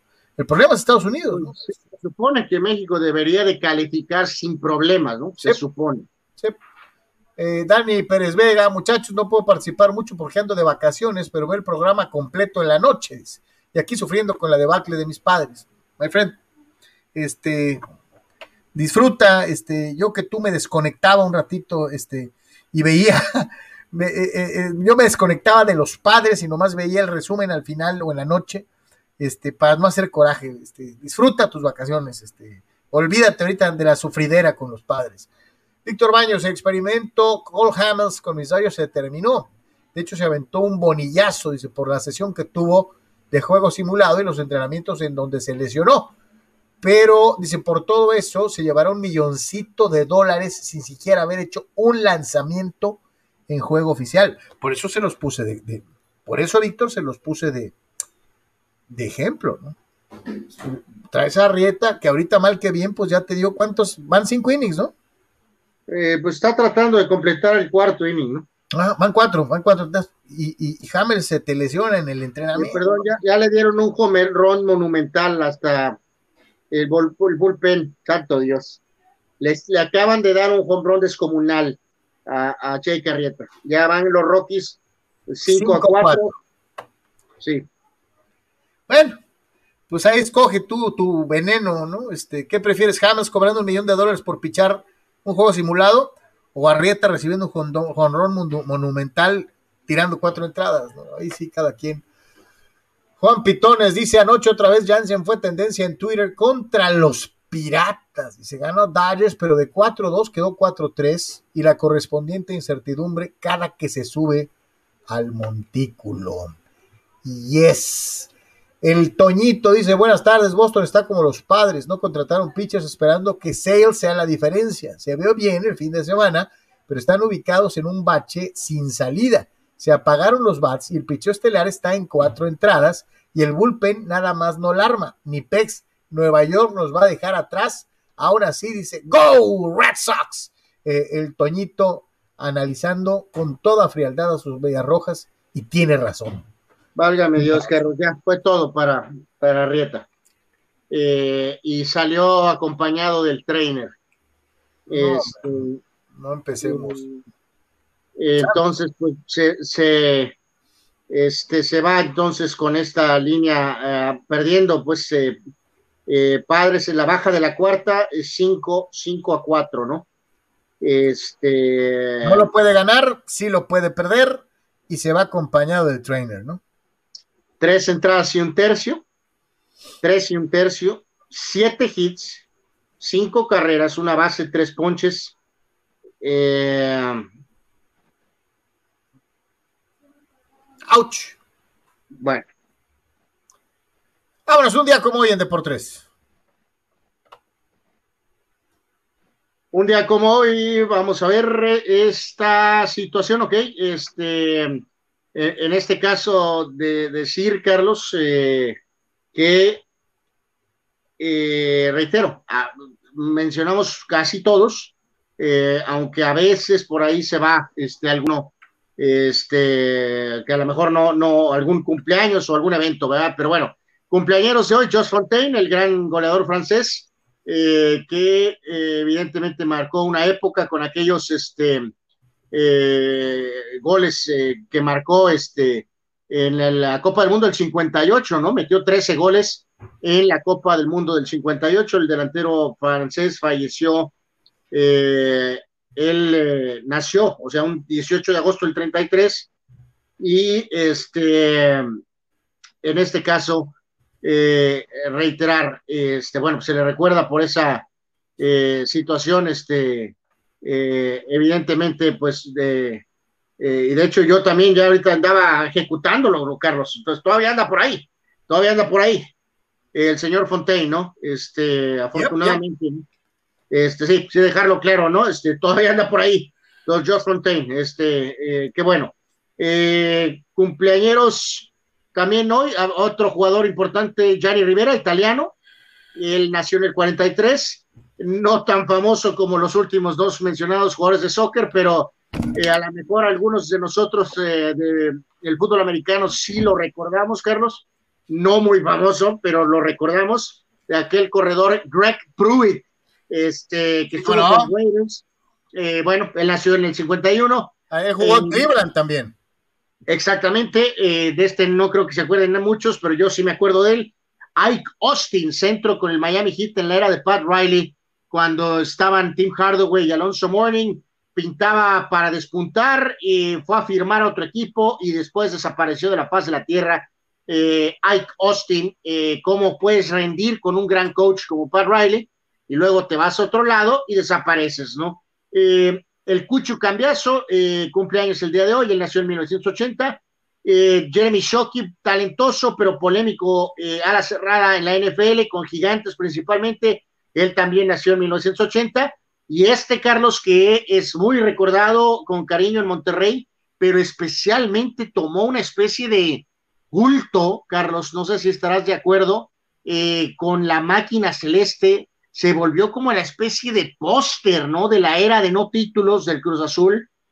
César el Chelito Delgado. Chelito, el Chelito. Eh, este, hay que recordar, había Chelo Delgado, que era Marcelo, y el Chelito, que era este, ¿no? El Chelito idolatrado, amado, eh, incluso creo que por encima de lo que producía en la cancha, pero por alguna etapa la gente de Cruz Azul, la boca se les llenaba al hablar de César el Chelito Delgado, eh, que reitero, después también iría a Monterrey, ¿no? Eh, y en eventos de hoy, un día como hoy, pero de 1986, finalmente Jim Kelly firmaba con los Bills de Buffalo después de su esta etapa en la eh, USFL. Contra, para ese momento, y sí lo recuerdo, sí lo recuerdo, eh, contratito de cinco años y 75 millones. Fue una laraca brutal por, por, el contrato para aquella época. y lo, ves ahorita y se te, se te hasta poquito, ¿no? Pues es hasta poco, ¿no? sobre todo para el rendimiento que Kelly eh, tuvo a final de cuentas, como sea, llevó a este equipo, era el líder de un equipo que llegó cuatro veces seguidas al Super Bowl, ¿no? Y esto, eh, Carlos, en 1987, pues uno de tus jugadores favoritos, un día como hoy, pero de 1987, eh, o sea, 18 de agosto, Earl Campbell anunciaba su retiro de la NFL. Eh, obviamente con una carrera... La perla de Tyler, Texas. Eh, sí, que, hay que decirlo, ¿no? O sea, no, no sé, ya ha quedado documentado, ¿no? Los, este, los mandarreazos que se llevó Carlos, o porque en sí él tiene una carrera, nada más para no dar el dato preciso, eh, pues básicamente juega nueve años. Sí. Este... te digo? Ah, que para el promedio de, la época, que era para un jugador NFL de tres y medio, es mucho, sobre todo para un, tipo, que acarreaba la pelota 50 o más veces por juego. E, es que eso es a lo que voy, exactamente. Earl Campbell, para ilustrarlo en términos beisboleros, Carlos, es como una especie de Perranoski la sorda, con eh, Fernando. O sea, en los primeros, Earl Campbell eh, eh, se lo acabaron.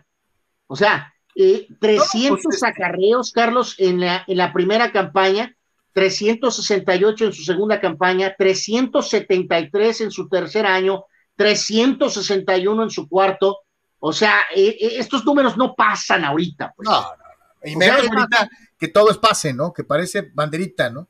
Eh, Campbell, era tremendo. Con, con, un este contemporáneo.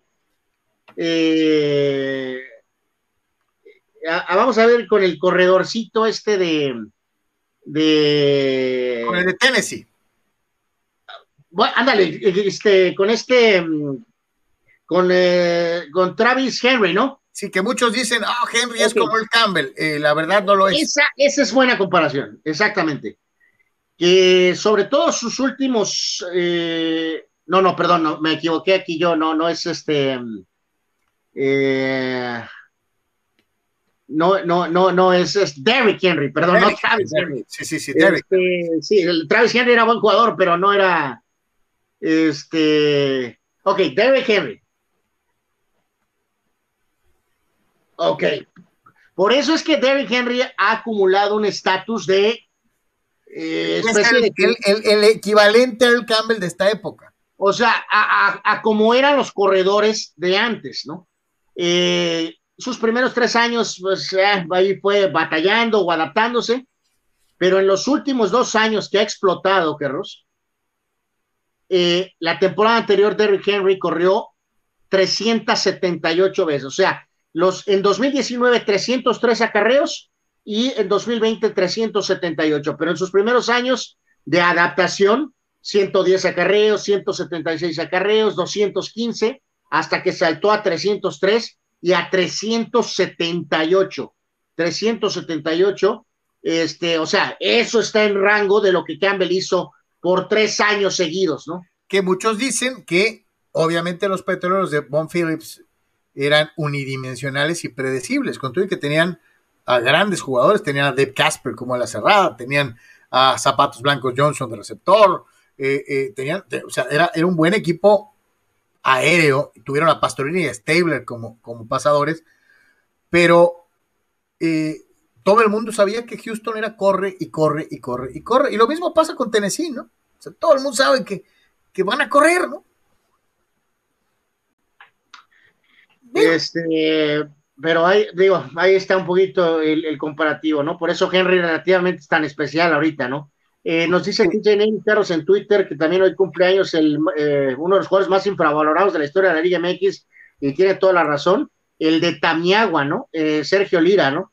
Sí, señor, este, de Tampico Madero, Tamiagua, Veracruz, en lugar de su nacimiento, tres veces campeón de goleo, era un jugadorazo Sergio Lira y nunca le hizo justicia a la revolución, ¿eh? Nunca. Un gran goleador, Carlos. O sea, si pusieras a un, Sergio, a un Sergio Lira ahorita en Cholos, eh, te metería goles, o sea, literalmente, con, con lo que le cayera. Porque este... E, eso es lo que te iba a decir. Sergio le pegaba muy bien de primera, era muy buen cabeceador, creaba sus propias jugadas.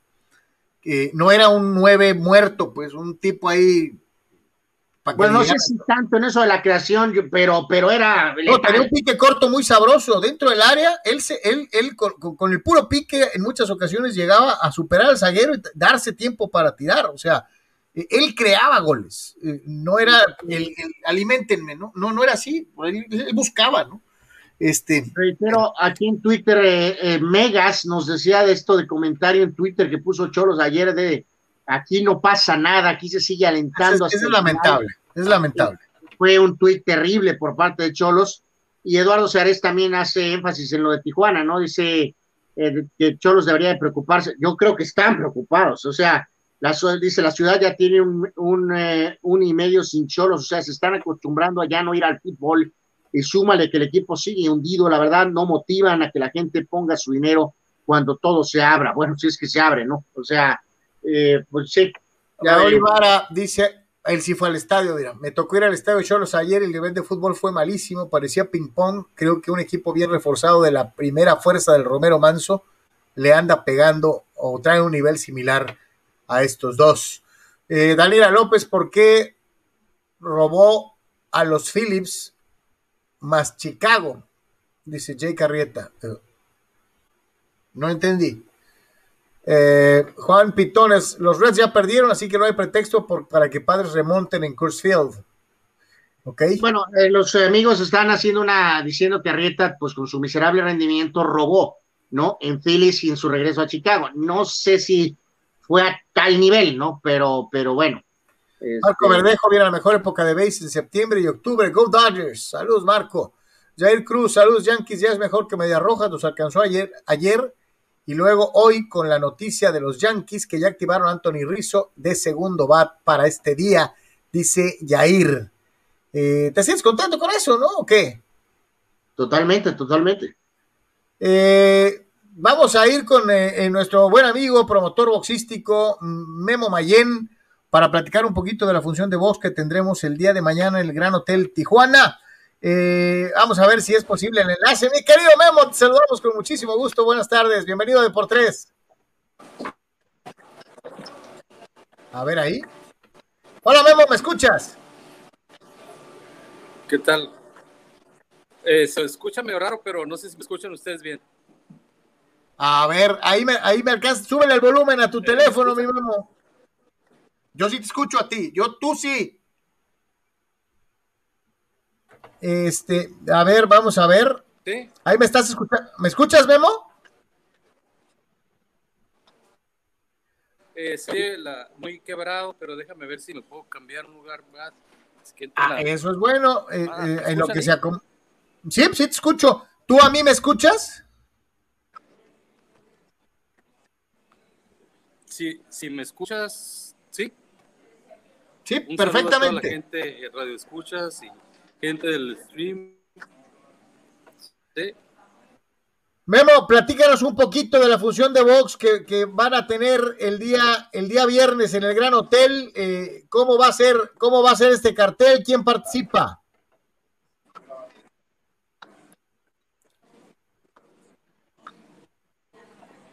Estamos hablando de una función de box para la aficionado más exigente, en la que habrá de todo. Hay peleas femeniles, peleas, eh, una pelea femenil de esta niña Lorena Gutiérrez que se va a enfrentar a una muchacha que, que viene del establo de los hermanos de Julio César Chávez. Y, y este es una pelea muy interesante porque si gana esta muchacha, Lorena Gutiérrez, la Pantera va a despegar. Créeme lo que va a despegar en ese peso. También puedo decirles que Noel Arios está invicto, tiene una prueba, viene de una rehabilitación. Noel Arios lleva 13-0, ha hecho su carrera aquí en Tijuana y viene otro, otro muchacho local, Bigotes Aguilar, que es, este, se enfrenta a un peleador invicto también y este, es una afición redondita, hecha para aficionados exigentes. Eh, Memo, eh, viendo, viendo esta situación, eh, a ver, ahí, ¿sí me escuchas? Yo te escucho, te escucho. Perfecto. Aquí tuvimos a la Panterita y vemos que es una muchacha muy dedicada, con muchos sueños. ¿Crees tú que es la siguiente boxeadora que puede llegar a destacar dentro del ámbito eh, de Tijuana para el mundo? Yo creo que sí. Yo creo que esta niña tiene la posibilidad de llegar a un título mundial. Claro que se va a ir paso a paso, pero la dedicación, el esmero que, que se le ve, uno, uno ve cuando un atleta en en realidad toma en serio su profesión y creo que esta niña tiene, está determinada a llegar a eso.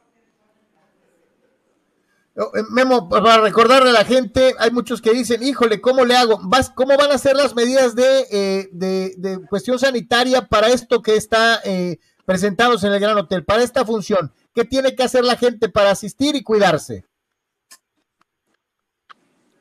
Pues tú sabes que tienen todos los protocolos el Gran Hotel, por ser un, un ícono de la ciudad. Está celebrando 30 años de aniversario de, haber presentado box. La primera fue en 1991 y, ha abierto las puertas al boxeo. Y claro, pues es, un lugar de cinco estrellas que tiene todos los cuidados, tanto para cualquier evento. Y tomando en consideración que pues hay que llegar con su cubrebocas y, y pues todo, todo lo que te solicita el, la Secretaría de Salud se tiene que hacer para que se lleve a cabo una función de box. Aunque te voy a ser sincero, aunque en otros lugares es diferente, aquí se, se llevan todos los protocolos. Memo, ¿desde qué horas empieza? ¿Cuántas peleas va a poder ver la gente con que pague su boleto y que asista este viernes 20 ahí al Gran Hotel? Estamos, están programadas siete peleas, siete peleas, siete peleas en las que se considera que va a haber de todo.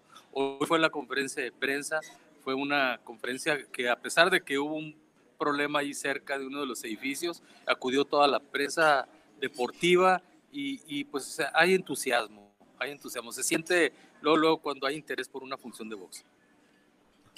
Perfecto. Memo, ¿algo que desees agregar? Invitar a la gente que nos está siguiendo en Deportes. Pues recordarle al, al, aficionado que el boxeo es el deporte que más campeonatos mundiales le ha dado a México, que la entidad de Baja California es la entidad sagrada del boxeo a nivel mundial.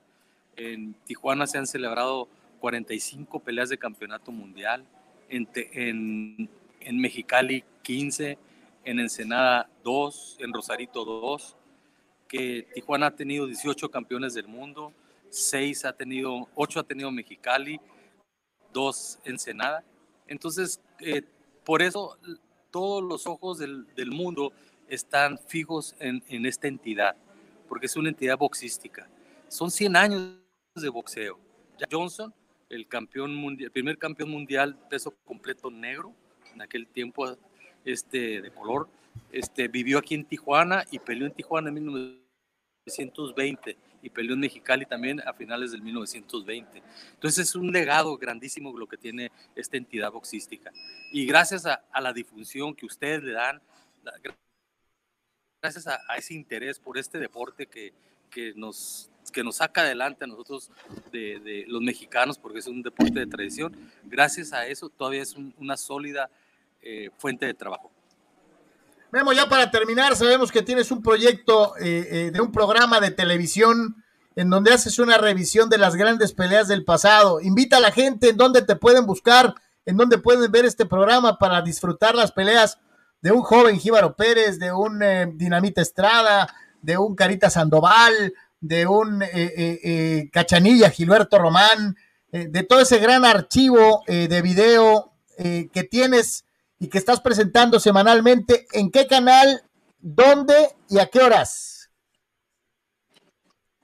Sí, es en, el canal 73 NRTV por, por Easy y se pasa en el canal 66 de Mexicali. Es un programa que se llama La Ruta del Boxeo, en donde precisamente estamos eh, presentando la época de, una de las épocas de oro del boxeo de Baja California, con peleas de, de los grandes peleadores que tú acabas de nombrar, cuando empezaban en sus inicios, y, y, este, a veces hay triunfos, a veces hay derrotas, pero es muy interesante porque recordar es volver a vivir. Te digo, tenemos peleas de hace 40 años que se celebraron aquí y, y la estamos este, volviendo a presentar para que, para que todo el mundo este, sienta con orgullo ese historial de baja californiano de boxeo. Nemo Mayen, te mandamos un gran abrazo, muchas gracias.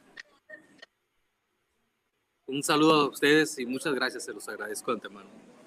Que te vaya muy bien. Gracias. Ha estado don Memo Mayen, como siempre, eh, platicando de boxeo. Y, es que la verdad, Guillermo eh, tiene, tiene, tiene un acervo en video impresionante, impresionante. El otro día estaba viendo una pelea en, su programa, La Ruta del Boxeo, de Eric Morales, antes de llegar a las 15 peleas profesionales, un chavalito flaquito. Este, eh, eh, yo creo, no, no, no creo que haya alguien que tenga tanto boxeo del pasado en videocassette como Guillermo Mayen. a lo mejor conserva gente un poco hasta nosotros, ¿no? Pero la cosa es ahora como, eh, honestamente, pues pasarlo, ¿no? Por costos y eso, en fin. Eh, sí, sí, sí, tanto material por ahí que, hay, ¿no? En la Fórmula 1, eh, malas noticias, sobre todo después de lo que fue el esfuerzo económico que representó los Juegos Olímpicos para, para Japón. pues la Fórmula 1 eh, se baja del caballo para, para el GP, ¿no? Eh, pues sí, sí, sí, sí, totalmente ahí, ¿no? Este, no habrá gran premio de, de, Japón, este, entonces habrá que ver qué ajustes hace o si hace ajustes eh, la Fórmula 1 en cuanto a esta este, fecha. Eh, sí hubo algunas reacciones de gente de la, de la, del automovilismo en relación a que pues eh, nos tocó pagar, ¿no? Porque pues este, se, tuvo que sacar Juegos Olímpicos, se van a hacer Paralímpicos y pues ya eh, para este evento en específico pues ya no, ya no se pudo, ¿no? Entonces estaba marcado en el calendario para disputarse entre el 8 y el 10, el 10 de octubre en el circuito de Suzuka, pero pues la emergencia sanitaria eh, se ha extendido, evidentemente, en el Japón, aunque ahorita, reiteramos, tienen que sacar también el evento de los eh, Paralímpicos, ¿no? Hay que recordar que la Fórmula 1 ahorita, Carlos, está en la pausa, eh, vamos, la pausa de verano, por decirlo de alguna manera, y este, se reanudará actividad hasta el día 29 de este mes, o sea, ya, ya nos estamos acercando, con el Gran Premio de Bélgica, donde, por cierto, hace unos días hubo una nota ahí bizarra, ¿no? Con la la directora del autódromo de, Spa Francorchamps eh, fue asesinada por el marido y ya estaba ahí la abogada también, ¿no? Una nota bizarra, pero bueno, en, ese, en Bélgica es donde se reanuda todo el día 29, entonces eh, vendrá lo que es el Gran Premio de Holanda el día 5 de septiembre, 12 de septiembre Italia, 26 en Rusia, 3 de octubre en Turquía, 24 en México, perdón, 24 en Estados Unidos de octubre, eh, México está programado 31 eh, de octubre, luego Brasil el día 7 y ahí es donde entraba esa fecha eh, de Japón, Carlos. Entonces, hay un gran premio de Arabia Saudita el día 5 y el día 12 la carrera final famosa de Abu Dhabi. Entonces, no sé si van a reponer o le van a dar crán. ya han corrido dos, a lo que voy con es porque es importante hasta cierto punto, es que si decides tal vez hacer una carrera más, Carlos, pues la, lógica sería Estados Unidos. Eh, pero no sé si México entraría en esa ecuación, no creo. Eh, pero entonces tal vez Estados Unidos podría tener un doblete y recorrer fechas o de plano darle crán total a esta fecha, ¿no? Oye, a duras penas hacemos uno, carnal.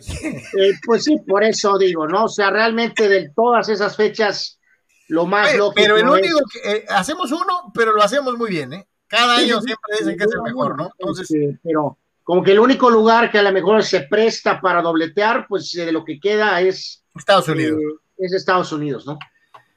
Eh, hace un par de días se volvió a dar este incidente, por X o Z no lo habíamos alcanzado a meter, pero hoy sí lo ponemos. Este, digo, no sé, pero sí que es para cuestión de, de, la opinión pública, de lo que usted haga o deje de hacer.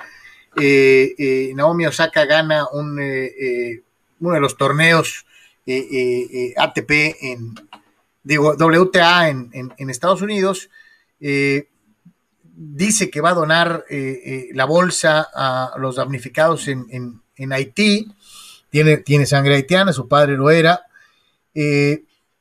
y después está ahí en llanto porque un periodista le pregunta en plena conferencia de prensa donde anuncia eh, su altruismo, las ganas de ayudar, eh, de si estaba sacando provecho de haber dado a conocer este, sus problemas emocionales, ¿no?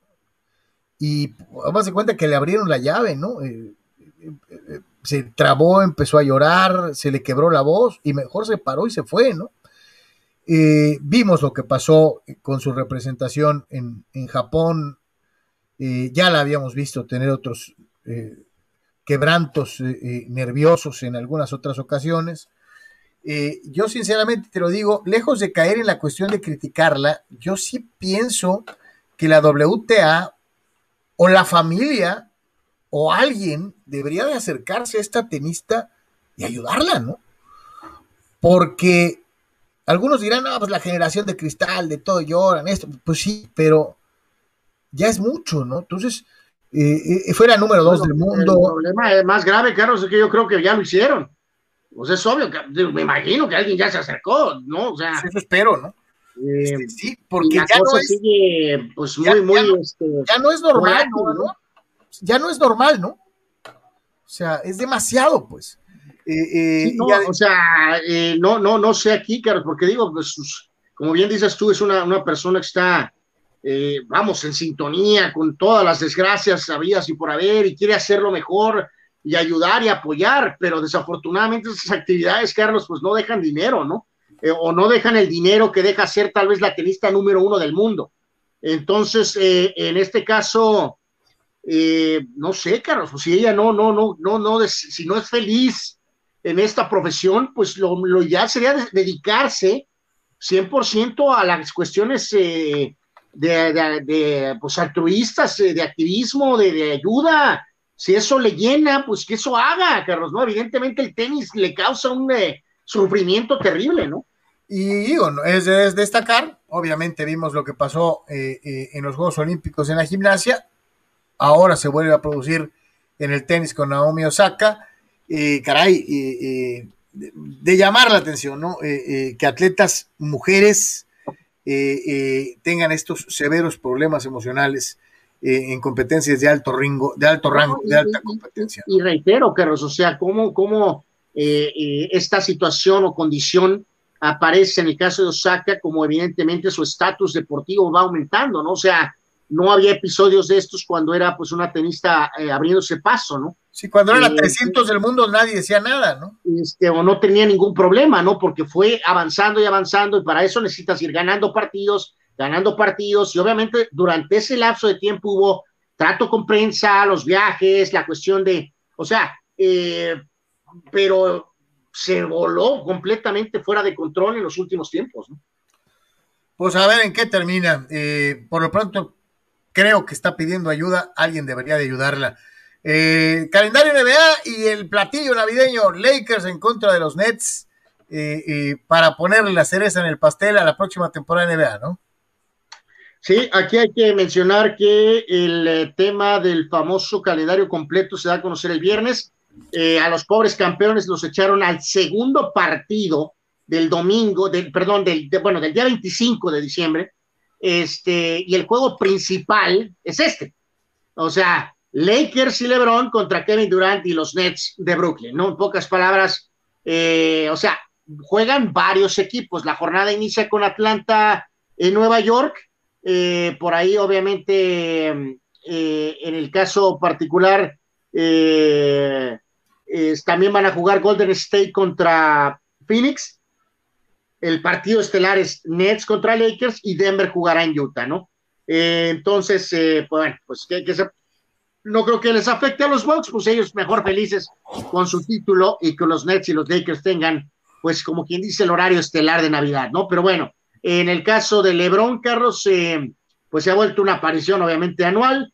Eh, va a disputar su juego 16, empataría a Kobe Bryant y está pues a 12 puntos de superar a Bryant en cuanto al hecho de tener la mayor cantidad de puntos el día de Navidad, ¿no? Entonces, eh, no hay sorpresa en cuanto a esta situación de que se haga poquito menos a los pobres Bucks en favor del duelo estelar LeBron contra Kevin Durant, ¿no?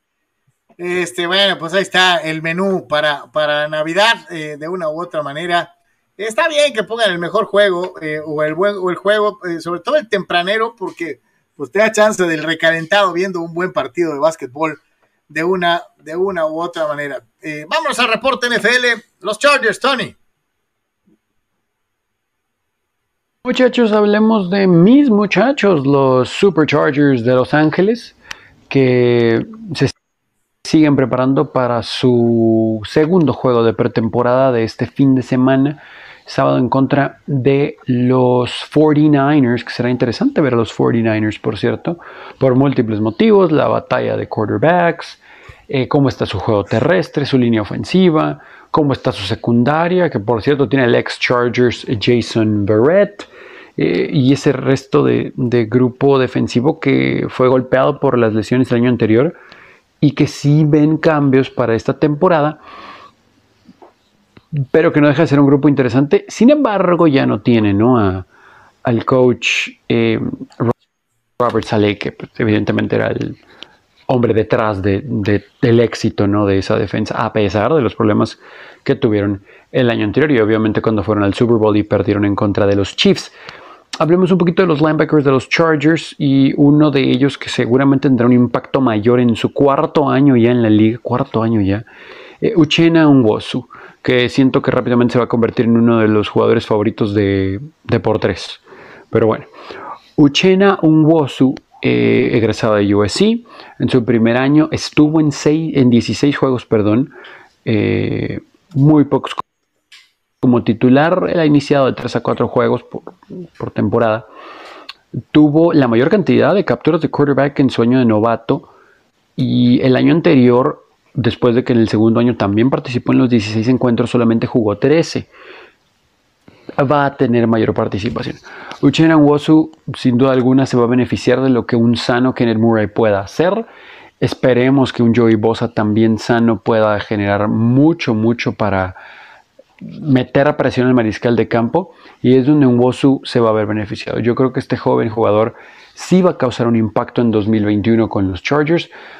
Evidentemente lo que haga el front seven es lo que va a presentar positivo la secundaria que tiene ahí veteranos como Chris Harris Jr., eh, un novato como Sante Samuel Jr., eh, Michael Davis, etcétera, etcétera, ¿no? Pero hay cosas interesantes en la defensa de Chargers y obviamente cuando tienes al hombre detrás del éxito de los Rams, que fue la mejor defensa del año anterior, la número uno en contra del pase, el número tres en contra de la carrera, más allá de que tener un grupo más talentoso que el del Chargers, eh, pues evidentemente Brandon Staley, ¿no? Es el hombre que se va a encargar de manejar ahí todo. Si bien no es el coordinador defensivo, él sabe, ¿no? De hecho, Staley eh, fue quarterback, ¿no? En high school, así que le sabe todo Brandon Staley y seguramente le exprimirá el jugo a estos elementos como un Wosu que se va a ver beneficiado, ¿no? De la presión de otros jugadores al mariscal de campo en la bolsa de protección.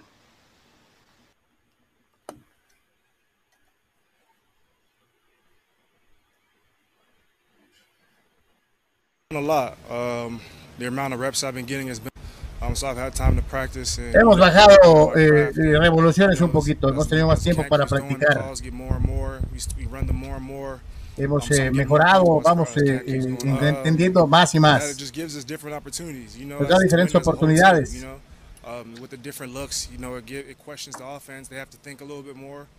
Nos da oportunidad de pensar un poco más y estar siempre un paso adelante de lo que nos presenta la oposición. Me ha permitido encontrar lo que eh, quiero ser como jugador. Es muy emocionante poder estar eh, con gente como Joy, que ha sido exitoso. y tienes la oportunidad de, aprender de al pros como ellos. aprender y seguir creciendo un jugador es un jugador que tiene cuatro años ahí y sigue aprendiendo mejorando pues ahí está este jugador Ongosu eh, que seguramente será como bien dice eh, eh, Tony nomás por el puro nombre uno de los favoritos de, de, Deportes. Uchena. Será, su favorito, ¿no? Pero este. Uchena Unwosu. Ah, bueno, sí, pues sí, sí, sí. sí Uchena Unwosu. Tiende a ser uno de tus favoritos, ¿no? Uchena, Uchena. Este, digo, la verdad, digo, probablemente eh, vamos a hacer todo lo posible, pues, este, para tener los, los premios de, de, de NFL eh, iniciar desde la semana que viene, Carlos. Este, en este sentido, pues eh, esta, esta famosa división tan particular siempre, ¿no? Digo, con Kansas como, como campeón o como después de la conferencia, Raiders con la necesidad de dar un salto de calidad, Denver pues también con el enigma del coreback y, los Chargers también se supone que, que, están buscando dar ese saltito con el nuevo coach y con la consolidación del coreback, ¿no? Así que va a estar muy, muy interesante esa, esa división en particular, ¿no? Eh, dice nuestro buen amigo Juan Pitones, eh, Red Tails era un escuadrón de afroamericanos en la Segunda Guerra Mundial, dice algunas películas al respecto. Sí, mi querido Juan Antonio, los famosos Red Tails eran los hombres de Tuskegee, este, eh, los pilotos negros que recibieron primero una oportunidad, estando totalmente apartados de las unidades de, blancos, que les empezaron a asignar las misiones más peligrosas y curiosamente eh, resultaron, ser los más bravos y los más aptos, ¿no? A veces es eh, chistoso, pero es una de las unidades más condecoradas en la Segunda Guerra Mundial. Eh, y muchos dicen, ah, este, pues han de haber sido por acá, güerito de ojo azul. No, eran este, morenazos y, eran, y es uno de los grandes, grandes cuentos, una de las grandes historias de, la Segunda Guerra Mundial, como es también eh, eh, en las unidades de infantería, la unidad más galardonada de la Segunda Guerra Mundial estaba integrada por japoneses americanos. O sea, hijos de japoneses ya nacidos en Estados Unidos que combatieron tanto en Europa como en la guerra eh, en el Pacífico. Y eran hijos de japoneses. A muchos de ellos los sacaron de los campos de, segregación, porque hay que recordar que en la Segunda Guerra Mundial los japoneses este, que vivían en Estados Unidos los mandaron a, campos de concentración, no hay otra forma de decirlo, así eran campos, aparte, no, no les fuera a dar por traicionarlos, ¿no? Este, y de ahí muchos de ellos salieron para convertirse en las unidades más condecoradas de la Segunda Guerra Mundial, eh, no más así por encimita. Eh, más comentarios. Ya habíamos hablado de este nombre tantito, eh, que el tema ahorita está tan radical en Estados Unidos en esas posturas eh, que habíamos dicho que a lo mejor hasta el factor bélico, Carlos, se descartaría tal vez esa opción, ¿eh? O sea. No, y van a decir, este, quitó a los pieles rojas para irse con los pilotos negros, o sea, o sea, ¿para qué le hacemos al cuento? A como estamos y con las sensibilidades del momento, eh, nadie sabe, nadie supo. Pemar dice, Pumas más indignante porque según ellos son equipo grande, vergüenza deberían de tener y callarse la bocota. Saludos al Tony, que está peor que Cholos. Ese es un flaco consuelo, Chucho. Y ya sabes lo que pues, se dice de los consuelos, mi querido Chuy. entonces, este... Eh, y obviamente aprovecha las condiciones Chucho Pemar para embarrarle a los padres su situación. Dice, Dyers derechito a ganar el banderín, monjes al cadalso. Eh, Por cierto, el reporte último es eh, pues complicado, Carlos. Eh, va ganando Colorado 7 a 4. Ouch. O sea, espérame, quiere decir que perdieron la serie contra, contra Arizona y muy probablemente pierdan la serie contra Colorado. Este, pues. Digo, nomás porque ya sabemos que perdió Cincinnati, pero. ¿Qué, está pasando, no? Abraham Mesa dice: Daniela López es el nombre que usa el Jaguar Zárate en su chamba nocturna. Ok, la chingada, chale. Este, dice Manuel Cepeda: es nuestro Jansen. Dicen Robert y Armando. ¿Sí? Sí, por eso hice la, la comparación, mi querido man. Es nuestro Jansen. Así es, le perdonan todo. Jerry Cruz, los Yankees ya activaron a Champán y, y, Anthony Rizzo, los Yankees que se agarren porque mañana se activa a Giovanni Urshela también, dice Jair Cruz. Abraham Mesa, Yankees será campeón del este de la americana, créelo Anuar, y le van a ganar, la van a ganar sobrados. Guarden este mensaje. Abraham persiste en su fe, persiste en su fe. The Ghost Espinosa dice Johan Vázquez, Alexis Vega, hablando de eh, nombres eh, eh, que seguramente serán convocados a la selección. Sí, sí, sí, por ahí va. Casi con seguridad estos dos estarán en la selección. de hecho, creo que los padres en esta etapa que habíamos mencionado, Carlos, creo que van 5 y 7 y podría ser 5 y 8 con el resultado de ahorita y ya la serie ya la perdieron. Eran así partidos y Colorado ganó los primeros dos, ¿no? sí, pues es lo, que te decía, o sea, eh, perdiste la serie con Arizona y la vas a perder con Colorado, ¿no? Por eso, ¿te acuerdas que es exactamente lo que habíamos hablado, ¿no? De esas cuatro series, eh, dos con Arizona, Colorado y Miami, antes de Filadelfia y Dodgers en casa, que si ganaban nueve, diez, que si ganaban cuántas series, es muy probable que se van a ir cinco y ocho en esos juegos. Sí, señor. Eh, ¿Te acuerdas? Tú me dijiste, no, cuatro series. Yo te dije, no, las tres. Me voy con Florida, Arizona y Colorado. Y yo les dije que iban a perder cuando menos dos de las tres. Y ahí va. Dice de Ghost Espinosa, qué bueno que ya no van a convocar a Salcedo. Eh, ayer tuvimos un, efecto mental este, eh, referente a, Salcedo. Ahí búscalo en nuestro YouTube, mi querido Ghost Espinosa. Bueno, no sé si literalmente este hombre está ya, ya de veras fuera del proceso, ¿eh? No estoy tan seguro de ello, ¿eh? Y el Ghost Espinosa dice que cuando vamos otra vez a la Plaza Pajarita, este, pues cuando nos inviten, con muchísimo gusto. Juan Pitones dice, ahora sí va a ser octagonal de CONCACAF, dice, a, dos rayitas de la Conmebol, ok. Habrá mesa, Tony vilipendió a Joey Galo y ha ayudado más a los Yankees en menos de un mes que todos los refuerzos de padres juntos incluyendo a Blake Snell. Sí, esta la vamos a facturar en cuanto estemos bien con calma con, eh, con Tony. Este, sí, Buen punto, ¿no? Por cierto, Carlos, también invitar a nuestros eh, amigos a que reiteramos, nos apoyen siguiéndonos en deportres.com. Este, cheque las notas que tenemos nosotros. Ya si no encuentra algo, pues se puede mover a sus otras elecciones de privilegio, pero nos apoyarían mucho checando las notas eh, con nosotros. Eh, ya está la última entrega de nuestro compañero y amigo reportero Carlos Marco Domínguez. Eh, toca evidentemente el tema importante de la cuestión del INDE, de lo que era el proceso anterior, de lo que... Ahí está, mira, ahí está, ahí está en ese momento. Entonces lo invitamos a que lea la columna de Marco Domínguez y que también lo siga en su portal de él, en su este, medio propio en, en AGP Deportes, ¿no? Entonces, este, eh, reiteramos, eh, ahí está su columna, a puntos perdidos, atrapado con salida se llama en esta semana, ¿no? Ahí está, deport3.com. Por favor, no se pierda ninguna de las notas deportivas importantes a lo largo del día. Eh, añádanos en sus favoritos.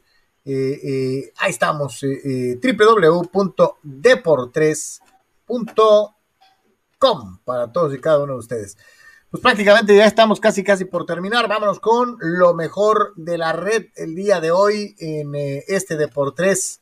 Eh, a ver qué hay en, los videos.